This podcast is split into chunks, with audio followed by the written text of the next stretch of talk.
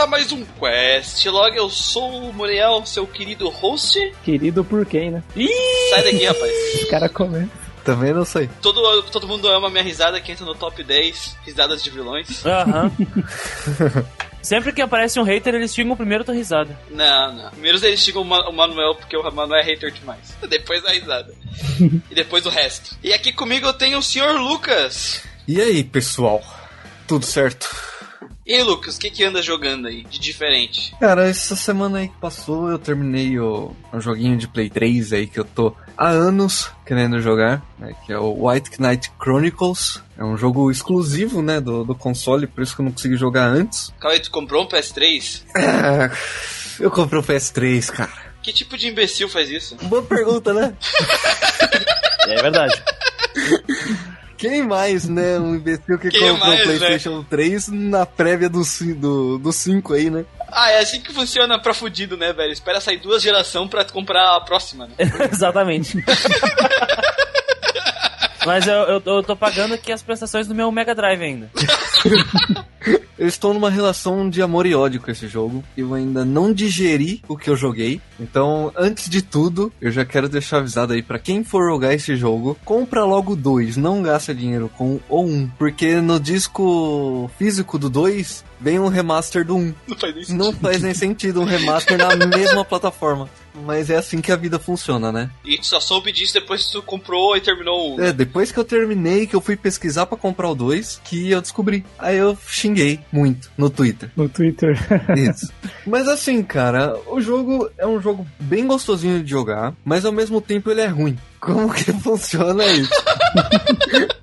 Parece a vida, né, cara? É, é gostosa, só que é ruim. Ele tem uma história muito boa, é real assim, a, a- o background da história é muito boa, só que os caras contaram igual a bunda a história. Ah, então é bom. Eles eles quebraram o ritmo do jogo em várias partes. Só, só para deixar claro, o 2 é uma continuação direta do 1. Um. Então eles fecham o arco, mas não termina a história, né? Porque vai ter continuação. Isso, mesmo se você jogasse na época sem ter o 2 ainda, você já perceberia isso. E ele simplesmente quebra o ritmo. Ele com a história é com- como se fosse assim. Imagina um filme que você tem duas horas de filme, mas a história é 20 minutos. Nossa. O resto são só coisas pra acrescentar, sabe? Pra fazer uma ligaçãozinha uma coisa com a outra. Tem muita dungeon desnecessária, sabe? Necessária assim, longa demais, os puzzle besta demais, que você cansa e você já nem quer chegar no fim da dungeon pra você ver o que vai acontecer. A experiência com esse jogo é tipo jogar Bleach. Tu vê cinco episódios do arco depois 30 de vida. É quase isso. Vai cara. trocando. Exatamente. Mas assim, eu não culpo muito, porque o White Knight ele foi basicamente desenvolvido por uma pessoa só, né? O cara ele, ele foi o escritor, né, do- dos diálogos, ele foi character design, ele foi ele foi designer do, do próprio jogo, e o cara fez tudo. Então, velho, é foda, sabe, deixar um jogo na mão de uma pessoa. Mas ele ainda ainda assim na mecânica ele tem alguns umas coisas que me incomodaram, porque nesse jogo você tem os seus personagens, você cria um personagem avatar, né, que é um personagem que é você, ele só vai acompanhar o personagem principal e os todos os personagens você pode escolher a build que você quiser. Tem personagens que tem uma ou duas builds bloqueadas, mas você pode fazer o que você quiser. Você pode usar espada, você pode usar espada grande, machado, arco, você, você usa o que você quiser no jogo. Só que ele tem uma, uma diversidade de equipamentos muito pobre, sabe? Então é possível que você ande no jogo e todos os seus personagens estejam usando a mesma armadura. Aí tipo, parece uniforme, porque é, é visual, sabe? O que você equipa aparece no personagem no jogo. Aí você pode ter um mago com uma full plate andando igual o guerreiro de full plate. Com a roupa da firma. É, quase isso. É muito zoado. E o jogo tem muitos bugs. Muitos bugs, cara. É problema de é, renderização, inimigos que bugam, cutscene que corta a batalha. Nossa, tem bug demais no jogo. E é um jogo. É tipo um Pokémon. É verdade. E você sabe se no 2 eles arrumaram esses problemas? Cara, eu acho que não, porque o 2 é exatamente a mesma engine. Tipo, Ah, é, só, é só uma extensão do jogo, sabe? Ah, Como sim. não, cou- não coube num jogo só, vamos colocar em outro. Pode crer. Então segue exatamente a mesma coisa. E os modelos do jogo são muito feios, velho. Nossa, o personagem é muito feio. O E personagem principal parece o Ed Sherman mal modelado. Você falou que os inimigos são repetidos, né? Os inimigos, cara. Eu mandei uma lista dos inimigos pra você. Acho que tem. 13. Olha, deve ter uns 14 inimigos só. O resto é tudo recolor dos inimigos. Cara, Isso cansa muito quem vai jogar. Tem muita gente que fala que é um puta de um jogão. Mas olha, tá, ah, tá na média ali, viu? Não é a puta a do ser um- jogão, assim, proporcionalmente falando. Se o cara Ah. tivesse mais três nego na equipe, o negócio ia ser muito melhor. Provavelmente. Mas é isso, cara. Estou aí digerindo ele e fazendo a pesquisa pra comprar o 2. Eu vou ver o que eu faço da vida. Se eu pulo pra outro, se eu continuo ele. Cara, Vamos ver. E aqui comigo eu também tenho o Sr. Christian. E aí, pessoal, agora minha voz ela está mais tranquila, assim, serena, hum, hum, aveludada. aveludada. Verdade. Só comprou um microfone novo, cara. Não. Chegou pelo correio, abri a caixa e aí veio a voz do Cid Moreira. Veio o pack de instalação Cid Moreira junto. E aí eu Agora me veio um instalei. modificador de voz. Capacete Agora- do Kylo Ren, tá ligado? Até meu nariz cresceu pra ficar que nem do Alan Driver. Agora eu me sinto o Kylo Agora, Ren. agora você tá feio, tá ligado? Agora eu tô feio. E eu vou entrar no Skype com a força aqui com a Ray, peraí. Hum, sim, estou sem camisa. Sim, meu busto é largo. Mas então, Christian, o que, que tu tem jogado aí Ahn, na nossas de? RPGs, Muriel? É, É porque eu aproveitei essa meu finalzinho de férias, né? E, e início Aham. de feriado. Olha que loucura, termina as férias e começa o feriado, né? É, é, e pra jogar algumas outras coisas que não são RPGs. É, mas de RPG eu tô continuando jogando devagarinho o Dragon Quest V no meu Nintendo DS. Nintendo DS. Estou jogando um jogo aí chamado Baldur's Gate Enhanced Edition. Tô avançando no jogo, formei uma party. Está divertido, ao contrário da oposição, que fala muita bobagem. É o Ranço Edition. Olha isso, cara. Eu, eu, eu falo, Cara, tá eu falo, cara. ó. Ó, ó. Eu, eu vi que tu entrou no clima do, do filme do Sonic Isso, que tá jogando eu Sonic. comprei o. É, isso já é, na, já é na RPG, né? Eu, ba- eu comprei todos os Sonics no, no packzão do Sonic lá, e na promoção que teve na Steam. Porque eu não joguei, por exemplo, o Sonic CD. Porque quem é que tem Sonic CD, tá ligado? Quem é que teve aqui no Brasil? Sonic CD. Eu cheguei a jogar o Sonic CD na casa de um, de um primo uma vez, assim, distante, mas era o único jogo que eu já vi na Sim, minha sim. vida pra Sonic CD, mas eu nunca tive pra jogar. Aí eu comprei esses jogos aí, Comprou o pack do Sonic e o do Mega Man você já tinha? o, o do Mega Man, eu tava jogando o Mega Man Legacy Collection também, né? Eu já tinha, eu já tinha. Eu ta- na verdade, sabe por que que eu tava jogando o Mega Man Legacy Collection, ô Gustavo? Tava eu jogando e o Gustavo Que- me enchendo o saco às três da manhã. Porque você é otário, por isso que você comprou. Jogando aí, ó, Mega Mano, não sei o que. Eu sempre vejo ele entrar no jogo, eu entro pra encher o saco dele. Não, tá tudo se certo. distrair e morrer. Me enche o saco. Não, é que, é que por que, que eu tava jogando? Porque eu queria arranjar cartinha pra poder vender na, na- no mercado. Aí eu fiquei jogando. aí eu fiquei jogando, aí quando eu me dei conta eu te zerei o Mega Man 2 de novo, pela milionésima vez. E você conseguiu algum dinheiro zerando o Mega Man? Ah, eu, eu, eu consegui uns trocados bem legais. Agora eu tô com um, um conto e 13 centavos na minha carteira da Steam. Ah, que ótimo. Eu tô cheio de, eu tô cheio de insígnias aqui, consegui até um papel de parede massa do Blaze Blue aqui, que tem a Eu- menina eu- peituda. Eu imagino o Christian, tipo, jogando Mega Man pra arranjar dinheiro pra comprar o Sonic, tá ligado? Stonks. Stonks. Aí eu joguei, eu joguei Sonic Mania, tive uma ereção e eu um orgasmo, só jogando a primeira fase aqui e a segunda fase do Sonic Mania. Enfim, mas no RPG, mas conta aí, né? Joguei. Joguei os bom. outros jogos aqui, uns indie também, mas isso não importa, né? Porque ninguém, ninguém se importa com indie, né? Não, não, não ligou o Terraria de novo. Cara, eu pior que eu joguei Terraria essa- essas férias.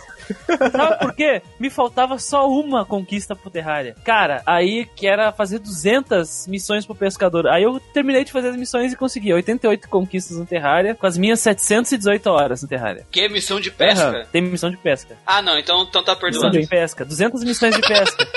Aí, e aí eu, tô, eu comecei a jogar um jogo que é parecido com Terraria, que o nome é Dig or Die, né? Que é bem legal, cara. Que é basicamente um Terraria, só que survival. Sei lá. Achei divertido. Ah, tá bom, tá bom. É o Minecraft com Terraria, né? É, pois é. Tipo isso. Também temos aqui comigo o senhor Gustavo. E aí, galera, beleza? Não. E aí, Gustavo? Eu, O que, que tá eu jogando bem, eu aí? quero que você se foda. Então, O cara já é grosso, mal educado, né, cara? Ah, ah, com você, você tá merecendo. Então, depois que eu terminei o meu Tales of Berseria, assim, digamos que eu joguei o jogo, sei lá, metade do jogo em uma semana. Então, meu cérebro tava meio carregado, assim, sabe? Eu queria jogar algo um pouco mais, como dizer, mais leve, assim, mais gameplay, pouca história, né? Aí tu foi pro Star Ocean. É, é. Eu entrei no Star Wars assim só pra ver a diferença que seria pra um. Daí eu falei, não vou conseguir jogar isso agora. Tem que dar um time nisso aqui. Aí fiquei de bobeira, joguinhos assim, tipo, instalei meu Borderlands 2 um pouco, dei uns tiros. Meu irmão veio aí pra passar o carnaval. A gente instalou o Destiny 2, que tá de graça na Steam, né? Aí só pra, só pra tirar uma onda. E não peguei nada sério pra jogar. O Baldur's Gate eu baixei. Aí eu olhei e falei, já já eu jogo você. O cara vai deixar pra jogar na última Não vou, não semana, vou, tá porque Eu ligado? precisava descansar de, de diálogos. E lá vai ter bastante. Nossa, é muito carregado. O cara vai ficar. Vai tipo assim, ah, falta uma semana, beleza, até agora. E vai, eu vou deixar pra sofrer só uma semana. Não, ó, tá, tá, tá no meu semana só. itinerário. Eu tenho três séries pra assistir, dois mangás pra ler, três jogos pra jogar. Aí depois Itinerário. vai vir o Baldur's Gate. 20 dias, calculando uma semana. Ah, dá pra zerar o Baldur's Gate em, sei lá, três Sete horas. né? Dá pra zerar, sei lá, o Baldur's Gate num sábado. É. Eu acordo às seis da manhã no sábado e vou até acabar. Até a hora de gravar o podcast, tá ligado? Tipo assim, os caras vão começar a falar, galera, pera aí, eu tô na última dungeon. Ai, ai, é foda os caras. Eu já terminei, velho. Já tô. Não, eu vou, vou jogar. Só precisava de, de um pouco adiantado. de jogar coisas que era só matar, andar e matar. Ó, eu vou jogar uma informação aqui, ó. Quero ver como que você vai lidar com isso. Borderlands é um RPG, é um WRPG, é um western com cel shading. Ah, então tá. E aí, cadê seu Deus agora? Se você jogar num 360 vai estar tudo errado. Não, eu tenho PS3. Bom que agora a gente consegue jogar alguns jogos do, do PS3 aí, né? Se mais, mais pessoas Sim.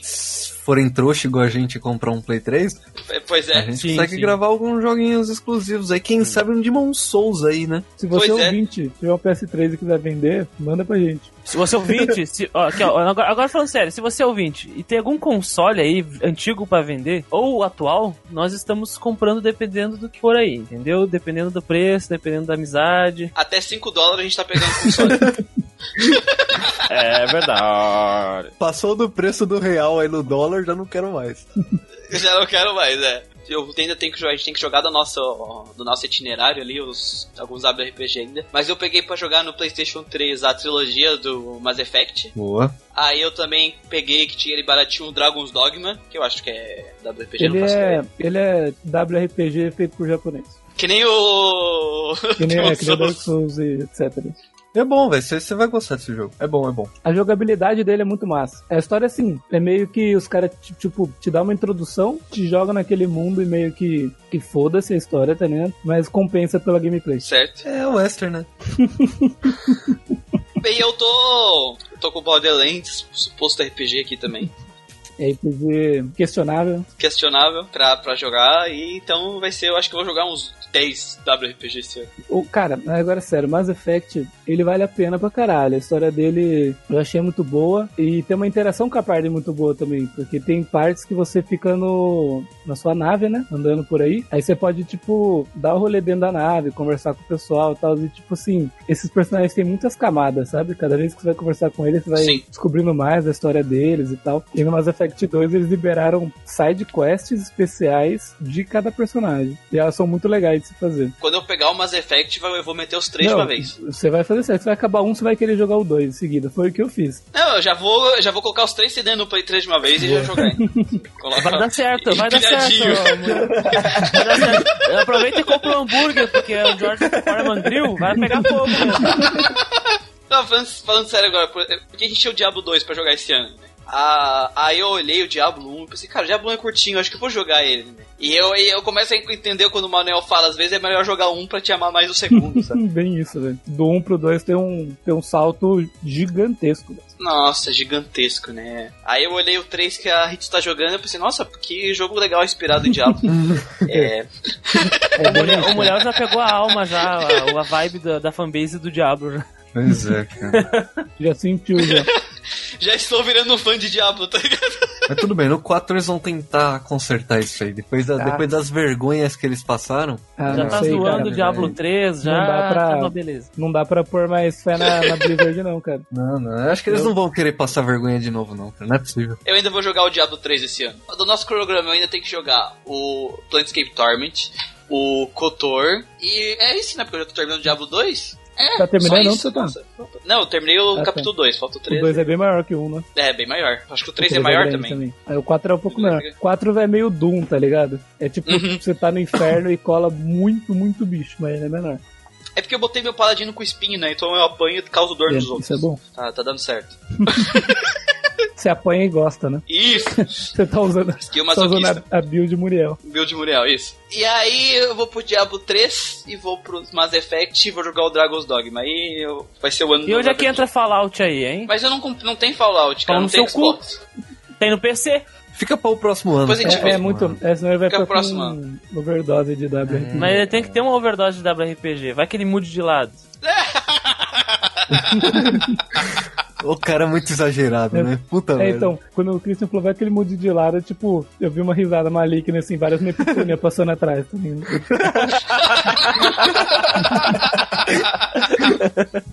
No Questlog de hoje, nós viemos trazer os feedbacks né, de vocês do nosso querido Questlog 7, o nosso podcast de Combo RPG Volume 1 e o Shimigami Tensei Nocturne 3. Não, errei. Shimigami Tensei 3 Nocturne. A gente também teve um ano de RPG, então eu quero agradecer a todo mundo que mandou seu feedback, mandou seu agradecimento, mandou né, sua bênção Sua felicitação. nesse um ano. Muito obrigado aí, gente, que estão nos apoiando esse ano. Mas antes de a gente nos nossos agradecimentos pro pessoal que comentou nesses podcasts, vamos aos recadinhos importantes, né? Se você quer que a sua opinião sobre o jogo, sobre os assuntos, apareçam aqui no Questlog pra gente discutir, você pode fazer o quê? Você pode comentar em qualquer um dos posts nas nossas redes sociais, né? No Facebook você acha tanto a gente no de RPG XP que voa, quanto no Geek Quest. Você também acha a gente no Twitter, Instagram e Alvanista por Grindingcast né? E você pode mandar e-mails para contato geekquest.gmail.com. No mais, se você é um amante de RPG e quer participar ativamente da nossa comunidade, a gente criou um grupo RPGeiros do Grandcast lá no Facebook, que a gente já começou a fazer umas enquetes sobre o podcast, né? Sobre o futuro do podcast. Então vale a pena dar uma conferida no grupo, entrar lá. Eu vou deixar o link aqui na descrição. Então, Torne-se um. RPGeiro do Guardiancast, né? Tá fervilhando o grupo lá, o pessoal postando um monte de meme. Ah, teve um aqui que eu gostei muito, que é o Shin Megami Sestei. Um abraço pro, pro Zé Lucas, que postou Verdade, isso. aí eu ri. Gostei muito, eu tive que dar risada, não, não, não me aguentei. Não teve como. Shin Megami Sestei é foda, velho. Tem- sabe? E também tem uns surtos, os- um- alguns surtos assim, muito sinceros, principalmente de um camarada lá que tava jogando Shin Megami Tensei 1. Xingou, desabafos, né? xingou pra caralho o jogo, depois tava viciado no negócio. Então, aí. Ah, É foda, é foda, é que o cara, ele, tipo assim, ele como jogou. Qual foi o jogo que ele falou? Acho que ele jogou Persona 4, né? E aí ele falou, pô, eu, eu gosto de pegar a série do começo. Aí ele foi pra Shi- Shin Megami Tensei 1. É óbvio que ele vai se fuder. Eu podia ter ido pra Megami Tensei, né? Nossa! Não, é que, é que nem a gente falou pra ele, cara, Persona e Megami Tensei, Megami Tensei, elas são séries que, né, Diferentes. bem Ele devia ter começado do Persona Bem 1. né? Devia ter começado pela Persona 1, né? no O caso. nome, o nome do camarada lá que, que surtou lá e desabafou e tal, tá em japonês, mas se eu não, se eu não tô muito enferrujado, acho que é Vinícius o nome dele. Então, um abraço pro Vinícius aí, que fala bastante desabafos, xinga bastante os jogos, e é bem o estilo que a gente faz mesmo aqui no podcast. Sim. Tudo aquilo lá é Vinícius. Porra. Tem um sobrenome também ali. Fui, Justo.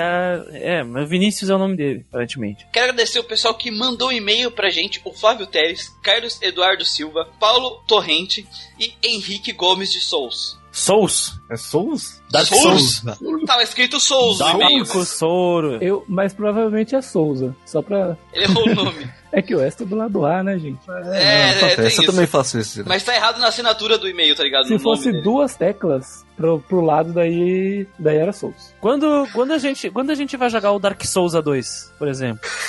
É, é que na verdade não é Souls, né? É Souls. Souls.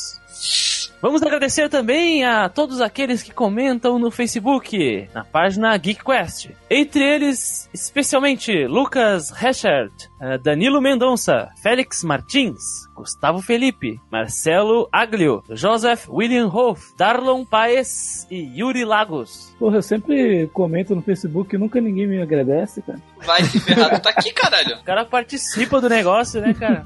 Provalecido. E também, a gente gostaria de agradecer, né, o pessoal que tá sempre comentando no Instagram.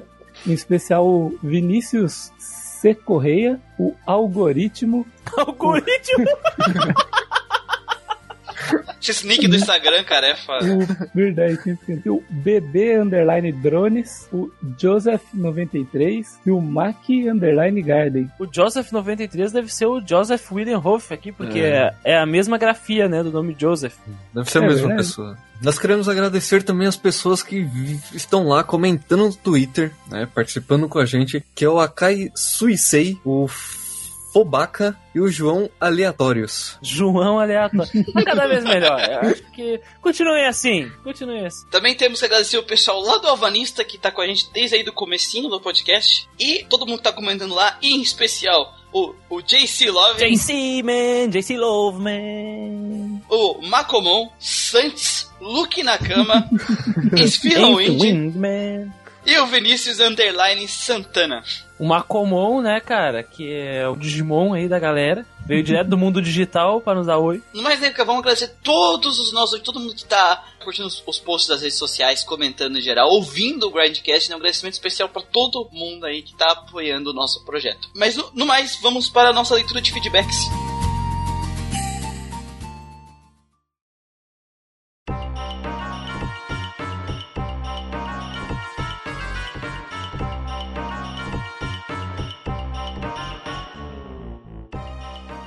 Começando os feedbacks gerais com o Lucas Reichert. Auschwitz. Achei o podcast esses dias. Conseguiram curar a uma tristeza de infância de nunca ter achado o CD2 de grande. a gente continua sendo um jogo perfeito por nunca ter jogado o resto. Continue assim, Lucas Richard. ah, cara. Virou um meme esse CD2, né? Mano, mas que desgraça, cara. Como assim ele só conseguiu um? Tipo, Ah, emprestaram um pra ele e o cara não tinha o Ou dois? será que ele Como foi é no- nos camelô, comprou, os caras botaram só o CD1, tá ligado? Só o CD1, é. Ah, o 2 o cara volta aqui semana que vem, tá ligado? Estranho, né? Mas é, ainda bem que ele não jogou o 2. Continua aí tendo a visão do, do jogo perfeito mesmo, né? Os caras, Mas assim, jogue. Joga, Pra joga, você vale, vale. ver a realidade. A realidade, Não, o é. corvo. Na verdade, eu, eu- ah, vamos aproveitar que o Manuel não tá aqui pra atacar ele. É. eu, eu acho que o Manuel dá uma exagerada. CD2 não é tão ruim assim, mas o finalzinho do CD2 é que mata, cara. O finalzinho Não, é, o, o Ah, o finalzinho corvo, ali. O corvo. Eu- O coach. O coach, o né? coach O coach. mata. Coach. Nosso problema não é o CD2. Nosso problema. Pelo menos o Manuel. O Manuel detém o CD2 inteiro. Mas o resto, o problema é o coach. Coach O matou coach, o é. CD2. A lenda do herói matou o CD2. A lenda, é, a lenda do herói também não ajuda, não. Bem, o próximo feedback é de Henrique Gomes de Souza. Ou Souza, enfim. Bem, ele falou o seguinte: Conheci o podcast de vocês hoje e já ouvi vários. Os que mais gostei foi Valkyrie Profile e Castlevania Symphony of the Night. Vocês estão de parabéns, pois há muito tempo que gostaria de ouvir ou comentar sobre esses clássicos que fizeram parte de nossas infâncias. Conheço vários títulos e adoraria vê-los aqui. E até participar de algum em kkkk. Ele citou Digimon 1, 2 e 3, Legend of Mana e Star Ocean. Imagino que seja o First Departure, né? Hum, eu acho que é o primeiro mesmo. O primeiro é o Star É o Ocean. primeiro. Pois é, ele só citou Star Ocean. Aí ele continua aqui. Agora só tem um ponto que preciso muito falar, que é como vocês falam do meu game favorito, kkkk. Entendo a frustração de vocês por vários pontos, mas o jogo tem seus pontos bons na minha opinião, kkk. O jogo é aquele que não deve ser nomeado. Cara, graficamente o jogo é muito bonito, com cutscenes épicas. Gosto do sistema de batalha e alguns arcos do jogo são bem, são bem legais. Mas sei dos seus inúmeros pontos negativos também. KKKKK. O final do jogo é horrível, broxante e deixa muito a desejar. A história é meio difusa e com pouco nexus com o seu anterior. Provável que vocês tenham muito mais pontos negativos, mas enfim, esse jogo teve um valor emocional pra mim, kkkk. Então por isso eu gosto muito dele. Bem, pensem na sugestão de falar de um dos games que citei acima. Valeu. Bom, ah, Henrique Gomes. Seguinte, o fato de tu gostar do aquele que não deve ser nomeado e a gente ficar falando mal dele aqui, xingando ele, zoando ele e tal, a gente não tá desfazendo todos os sentimentos bons que tu teve quando tu jogou ele, então não fica triste, tá? E, e a gente também tem que esclarecer que esse nosso. Que na verdade, a única pessoa que acha esse jogo extremamente execrável, que é o Sr. Manuel. É o Manuel. Que hora, E mesmo o Sr. Manuel, esses pontos que tu falou das cutscenes serem muito bem feitas, de o jogo ser muito bonito graficamente, Ele é, reconhece é um isso, dos né? pontos que ele elogia na review, na infame review dele, né? Lendária review do- dele. daquele que não deve ser nomeado. Mítica review. E o pessoal novo que chega não entende a- o nosso meme, porque aconteceu assim, vamos explicar o meme pros novatos, que tem muita gente nova entrando. que É verdade, a gente, é, porque o Manuel tem essa review, e deu muita treta já por causa da review, teve um cara que criou conta fake no Alvanista, várias contas fake pra atacar o Manuel, só por causa da review dele. Da... Que é uma review extensa. É. Ele, ele chega a detalhar Oito cada páginas, né? personagem. Isso, é, oito, é oito, umas 8, 10 páginas de, de review. Ele se dedicou, ele falou que é a obra-prima dele. E quando a gente foi gravar o podcast de Chrono Trigger, a gente não queria. A, a gente não queria falar o nome, porque senão. não- A gente não queria que o podcast de Chrono Trigger ficasse indo pra esse jogo, que a gente queria falar de Chrono Trigger. Aí do nada, eu não lembro quem foi que soltou. É, então a gente não pode nomear ele, é, tem que ser aquele que não deve ser nomeado nesse podcast. E aí ficou. Pegou, tá ligado? Sim, sim. E a gente, a gente é uma equipe que abraça o meme. a gente abraça, aí todo mundo entra.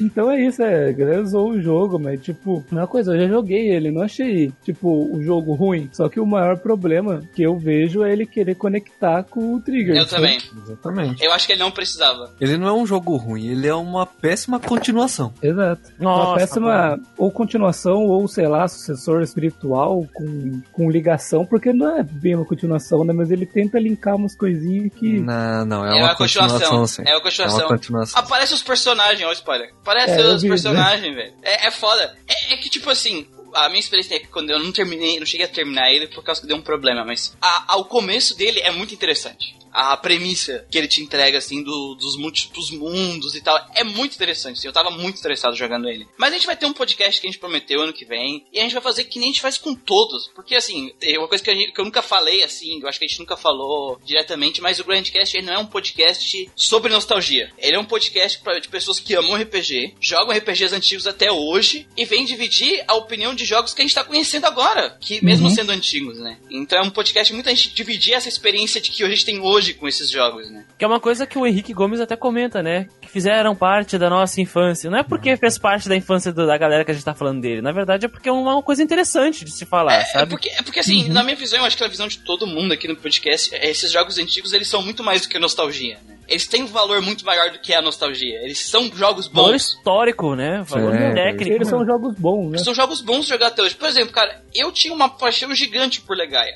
Mas eu não joguei o jogo, eu não falei, quando eu for jogar o podcast, eu rejoguei o jogo, porque é um jogo que eu joguei há muito, muito tempo. É, isso, isso é uma coisa importante do pessoal saber que quando a gente vai gravar, a gente rejoga os jogos, Uhum. né? Exatamente pra gente ter uma base comparativa de outros jogos da época, Sim. que saiu no mesmo ano, que saíram antes deles, o que que eles souberam aproveitar, né, da, da lição aprendida, né, historicamente. Então a gente tenta fazer esse balanço de tudo. Exatamente, Lucas. Acho que é importante deixar muito claro para os nossos ouvintes o fato da gente nós jogarmos o- os jogos antes de gravar, né, um tempo antes de gravar, é uma forma de revisitarmos os nossos conceitos, porque agora nós somos adultos, né, somos um, ah, maduros e podemos ver sem os óculos da nostalgia e com a experiência toda, né, com a nossa carga, o nosso arcabouço teórico, né, que ganhamos. E, e também, como, a- como a gente- o nosso objetivo aqui do podcast é fazer as pessoas jogarem mais RPG, não adianta eu falar de uma coisa full nostálgica pra uma pessoa que tem 16, 17 anos, né? É verdade. Não, não, e tem ouvintes jogos. É, né? a gente quer que a gente quer mostrar que os jogos têm mais valor do que a, a- aquela nossa infância, daquela a nossa experiência infantil, né, que a, que a gente teve com eles.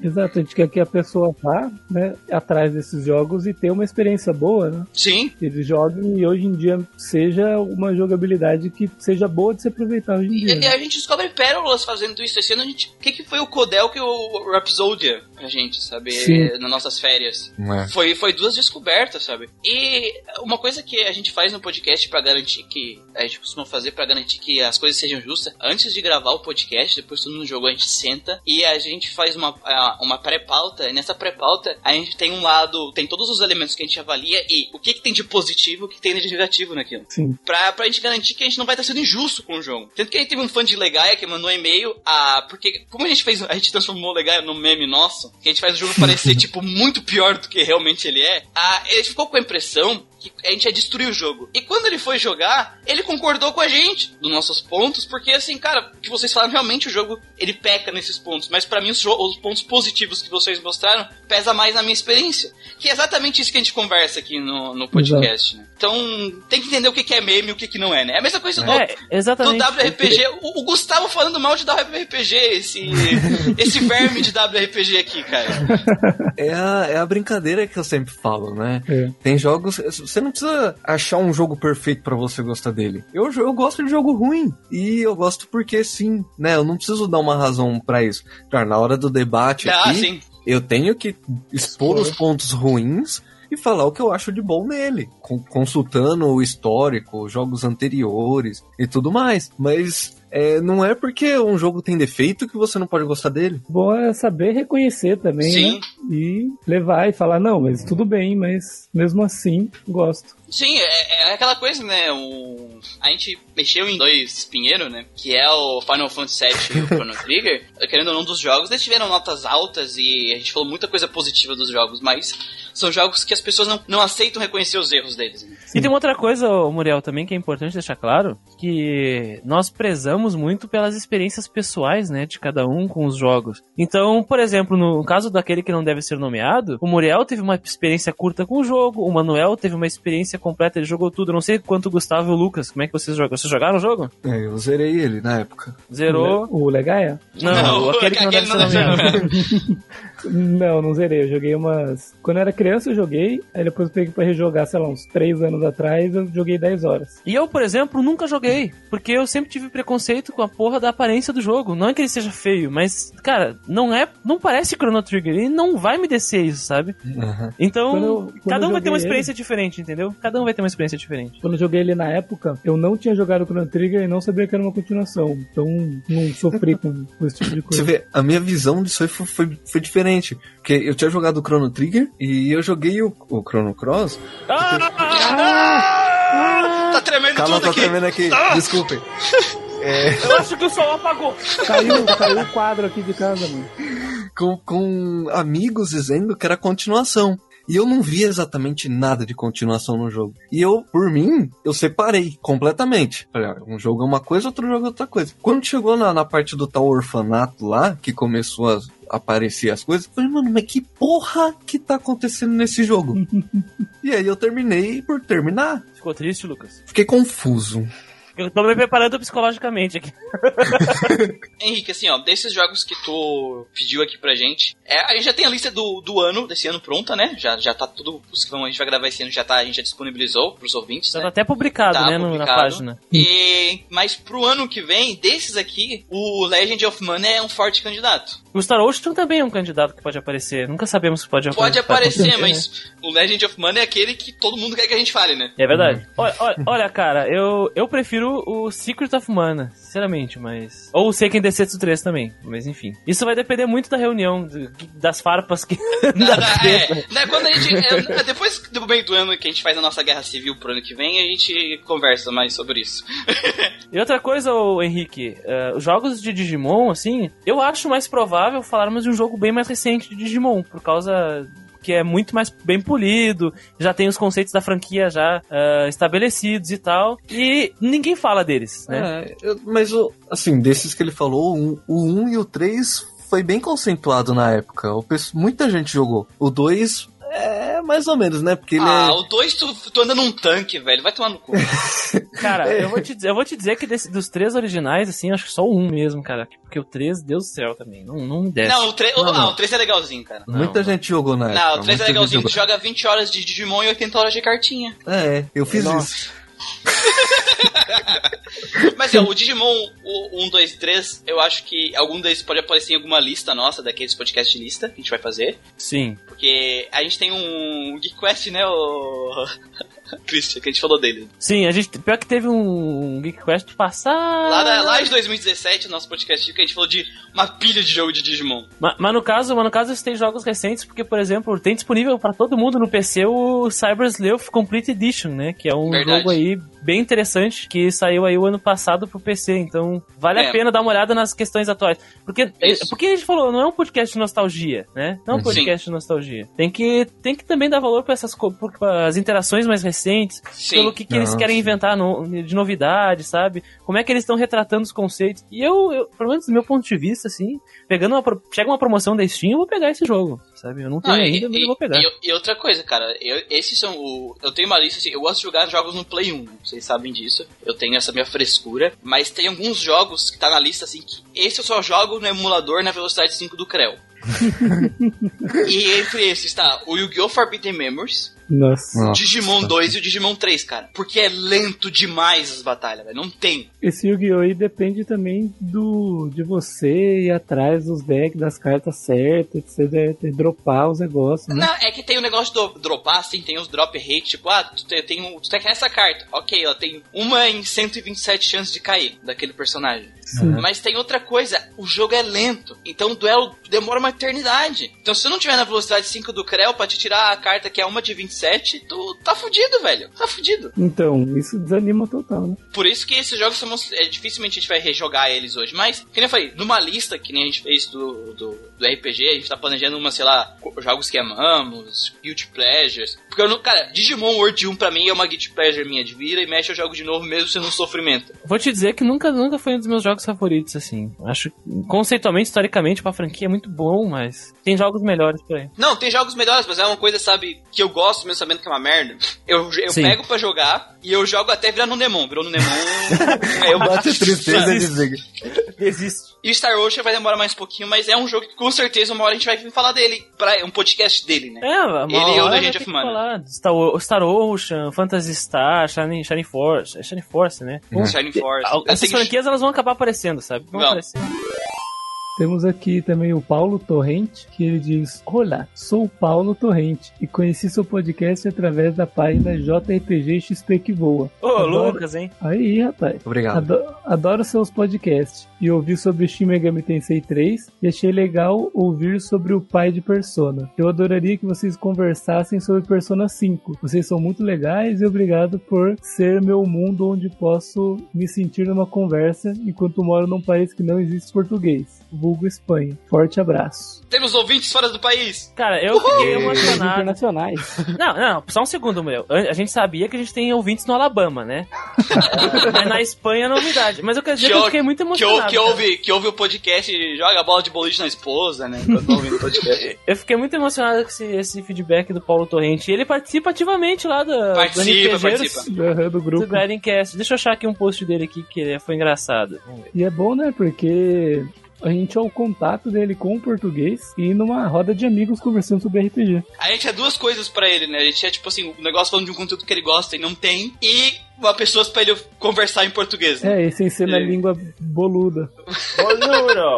Cara, o, o, o- o- Como é que é o nome dele? O Flá- Fábio? Paulo? Paulo Paulo, Torrente. e- ele comenta quase todo o post aqui, né, cara? Pra te ver. Que legal, né, cara? Eu Fico emocionado mesmo, cara. Porra, muito massa isso. Não, sempre que a gente escuta esse feedback, a gente vê que o nosso trabalho tá valendo a pena, sabe? Tá, tá alcançando o nosso objetivo. É, a gente fica muito feliz mesmo. Mas então, Paulo, sobre o Persona 5, tá? A gente só não falou do Persona 5 porque tem um problema. O problema é o número 1. Um, a gente é um bando de fudido. Com exceção do Lucas, ninguém tem um PS4. Mas também sou fudido. É, é que o Lucas, Puta, ele safado. comprou, comprou um PS4, ficou um ano comendo miojo, teve intoxicação, quase morreu, né? Pior que isso é Hoje- verdade, pior que isso é verdade. Hoje, hoje a kriptonita dele é o miojo. É o Cup Cup Noodles. Noodles, é. Aí a gente chegou lá na casa dele, que a gente passou lá na BGS, a gente ficou na casa dele, a gente trouxe uma caixa de Cup Noodles. Ele olhava, ele já começava a ficar com bolha pelo corpo, de olhando pra Brotoeja. brotoeja, só de olhar pros Cup Noodles. De morticária, né?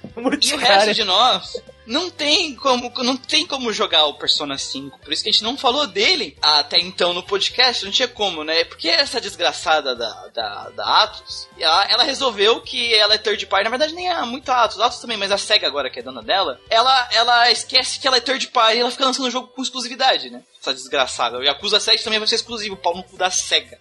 Mas acabou de vir um brilho de esperança pro Persona 5 que se chama PlayStation 3. Campanha compra um PlayStation 3.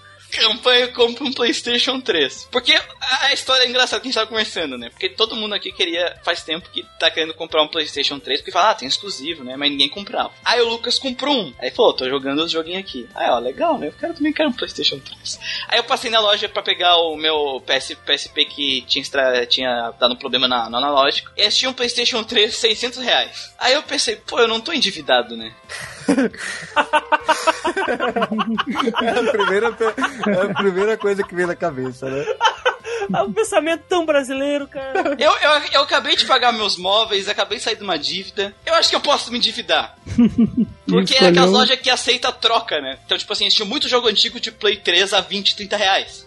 Aí eu comprei um PlayStation 3 e uma pilha de jogo, assim, de PlayStation 3 RPG. Aí tem um amigo nosso que quer vender um PlayStation 3, o Christian já vai comprar. É, eu vou passar lá depois. Vai passar lá pra, pra pegar o George Foreman Grill dele. George Foreman Grill, isso aí. E aí o Manuel falou: ah, vou comprar um Play 3 também. Aí pronto, resolveu o problema. Que custa pouco, o Gustavo acha um Play 3 pra ele é. também.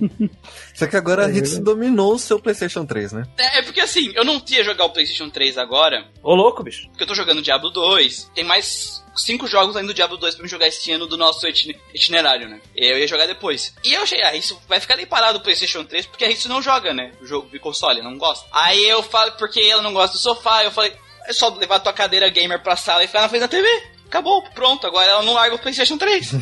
e os caras, geralmente Perdeu. os nerdão, né, ficam falando assim: Nossa, como eu queria ter uma namoradinha nerd. Aí o cara vai lá, tem uma esposinha nerd e se fudeu, porque agora ela não larga o videogame e não vai poder jogar. e o pior é que assim, eu tava vendo de comprar um PS4, aí eu ia poder jogar o Persona 5, que eu tô afim, ia poder jogar o Yakuza, até o Final Fantasy VII ia dar pra ter uma review sobre. O Tales porém... of Zillia, ele é exclusivo, né, do PS3, né? Do PS3, o 1 e o 2. 1 e o 2. Mas aí não, parece que não vai rolar a compra do PS4, eu teria que buscar outro. É, porque, né, é, é foda, tu ia tirar a Netflix dele, do cara, né? Puta é que pariu, que raiva, cara. Conta a história direito aí, Gustavo, por favor, tem que... Tem, oh, tem que dar vazão a essa raiva, cara. Não, não. o cara vai contar a história do maluco aqui, velho. Conta, conta a história aí do, do PS4. o Christian ficou muito puto agora. Fiquei muito puto, cara. Não, não acredito nisso, é, cara. Eu fiquei na hora também, tive que me segurar. Foi assim, eu ia comprar o PS4, né? Já tava tudo certo. Aí no dia, não sei se no dia anterior ou no dia mesmo, o cara mandou áudio pra mim falando assim: pô, mano, tava pensando aqui, acho que não vai dar pra vender o PS4 pra você, porque minha TV não é smart, aí eu não vou ter como, como assistir Netflix e tal.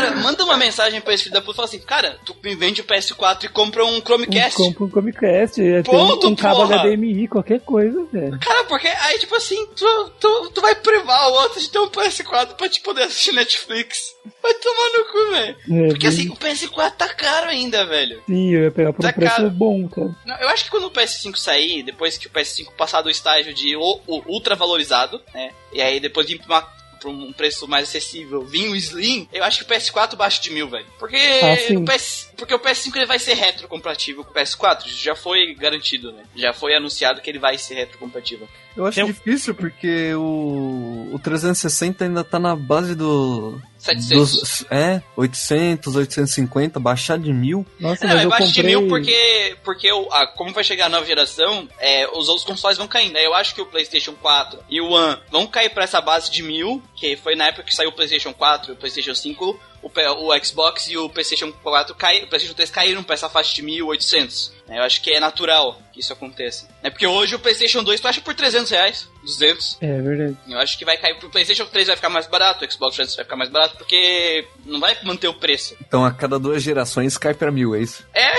é isso aí. aí é hora de tu comprar. Né, um console tá que a gente fez. É verdade. Não é à toa que o pessoal tá adquirindo o seu PS3 agora. Campanha compra um PS3. Ó, ouvinte, se você comprar um PS3, manda foto.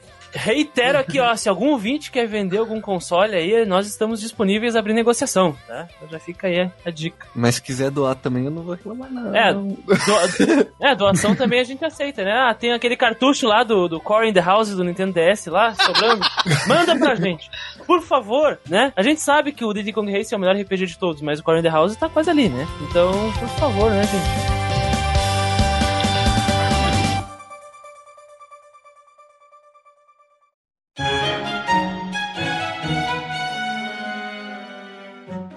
Feedbacks diretamente do Questlog 7 temos o Vinícius Underline Santana. Meu nome tinha um 3 por ter feito conta aqui usando o login do Facebook. Eu costumo ouvir o podcast enquanto vou pro trabalho a pé. Recentemente precisei pegar estrada para a cidade vizinha, duas horas de carro. Ouvi os grindcasts atrasados. Sobre expectativas, expectativa zero para a vida que vier de bom, beleza. O último RPG que joguei foi Final Fantasy VIII. Terminei o disco 1 e estou desanimado a continuar. Mas o toque de deixar incompleto fala mais alto. Logo, logo devo continuar ele. Vinícius, é o seguinte, como é que tu ouviu todos os Grindcast atrasados em só em duas horas? Colocou todos eles tocando ao mesmo tempo? Como é que foi?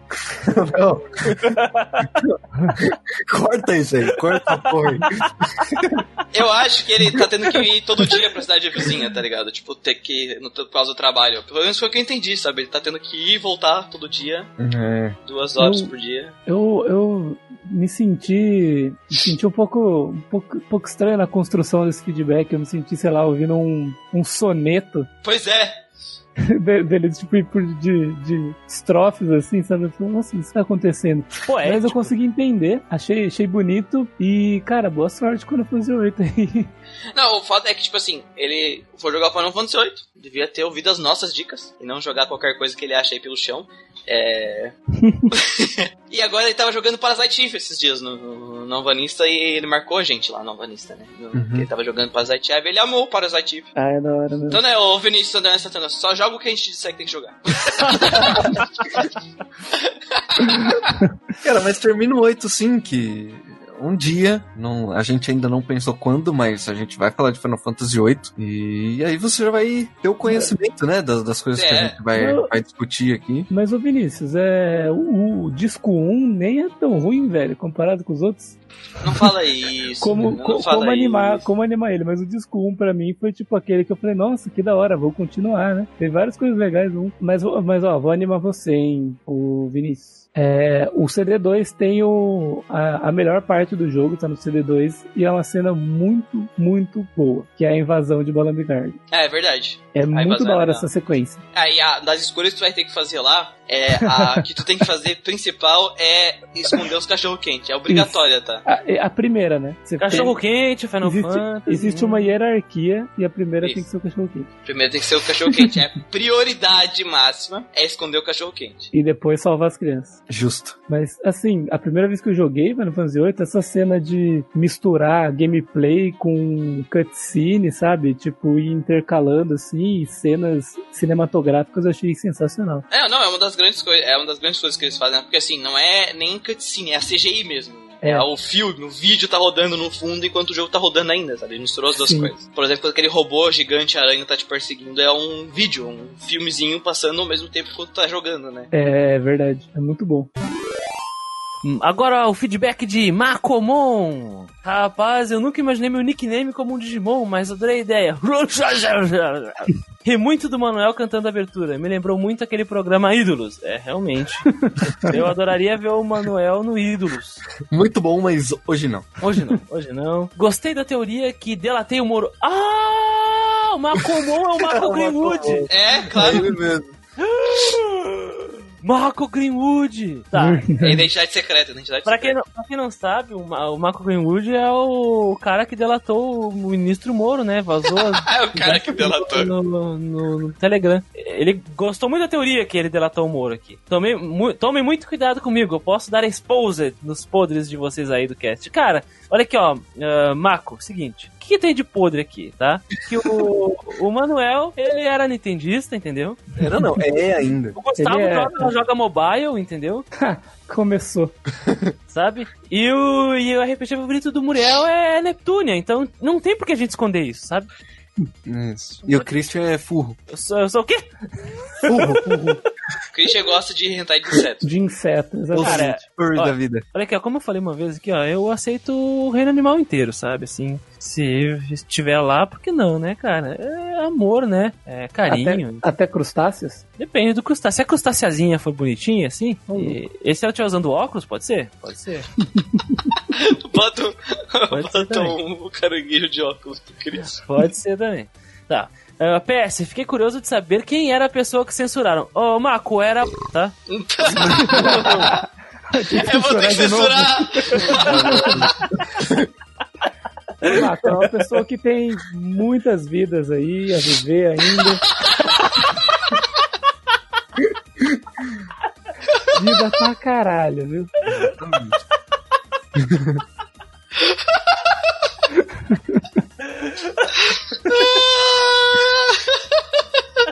Tá, agora ele sabe de que a gente tá falando. É, não sabe de nada, Vai sabe ter de que nada. censurar também, cara. Não vai adiantar. Fico- aí continua aqui, ó. Fico muito feliz de ouvir vocês lendo meus comentários. Obrigado pelo carinho. Esse ano devo mandar mais respostas, já que joguei boa parte dos jogos da lista e que veio o meu amado simulador de casamentos Awakening, né? Ele tá falando do, do Fire, eh, Fire Emblem Awakening, né? É uma, ele- é- tem, tem uma expressão que o Christian usou no, no Nocturne que eu aderi pra minha vida e que eu amo muito ela, que eu rio, que é simulador de japonês. Simulador de japonês.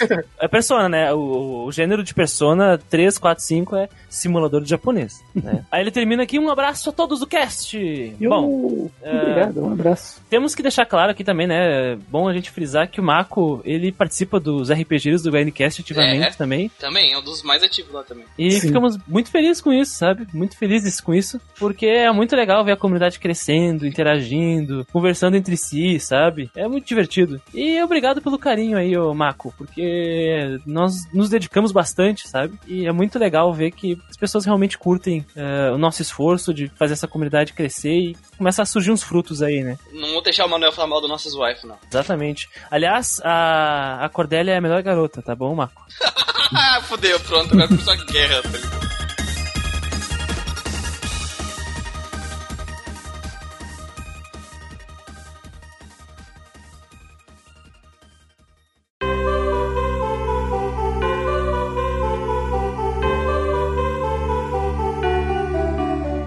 Bom, e agora começando os feedbacks de Shin Megami Tensei 3 Nocturne, temos aqui o Maki Underline Garden e foi o primeiro podcast do Grindcast que eu ouvi e ainda é do meu jogo favorito, Coraçãozinho. Coraçãozinho, isso aí. Muito importante, coraçãozinho. Coraçãozinho é Tem que- importante. tem que evidenciar. Agora já estou terminando os pods. Conteúdo ótimo, com embasamento nas experiências dos próprios. Simplesmente perfeito. Carinha com olhos de coração. Ó, Oh, muito Oh, obrigado. Muito obrigado. Muito Você obrigado. vendo, mas estou fazendo o coraçãozinho com a minha mão agora também. Se vocês olharem, tipo, pro celular ou pro PC de vocês aí, vai aparecer o Gustavo nesse momento, fazendo o coraçãozinho com a mão. Se você olhar pra trás também.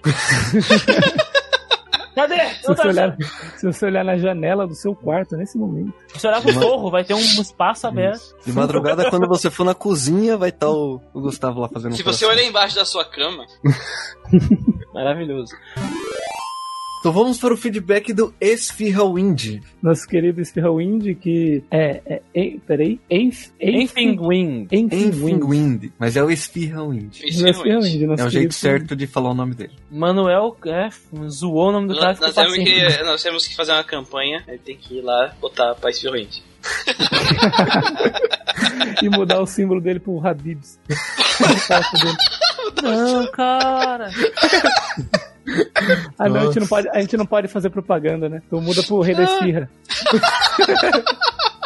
Tem que apoiar o, o produtor local. Isso. Foi a rainha do Tietê lá. Tem, um, tem um, uma padaria aqui no centro de Porto Alegre, é que é o Aladim, que eles vendem umas esfirras gostosas também. Então, ó, produtor local. Pode ser, Boa. pode ser. Põe Aladdin. Então ele fala assim: Gosto bastante daquele documentário de Nocturne que aparece o Kozi Okada falando que Tóquio é como uma dungeon. Graças a Deus, o dungeon design de Nocturne é mais tranquilo que dos mainlines anteriores. Só de save points ser algo comum já torna o dungeon crawling bem mais tragável. Sim, e eu achei também que, assim, é interessante o cara ter colocado, é, por exemplo, a diferença entre um terminal e um S terminal, né? Sim. Tipo, Sim. facilita porque você tem um save, mas se você quiser sair pra recuperar coisa, coisa vi, é, comprar item, você não vai voltar daquele ponto. É, é pra te não se fuder, né? Porque eles sa- sabem que os jogos deles são filhos da puta. O jogo continua sendo filho da puta, não mudou Sim. isso. Mas ele botou mais saves, porque, tipo assim, cara. Pra não ser é, frustrante, né? Pra não ser algo. É, pra tipo assim, ah, morri, beleza, perdi, sei lá, Ah, é. 20 minutos, é só voltar, sabe? É foda quando tu joga um jogo antigo desse e tu tá no final da dungeon, tu morre por causa de uma RNG, um azar que tu teve às vezes, e daí tu perde tipo um dia inteiro de jogatina, 4 horas de jogatina num,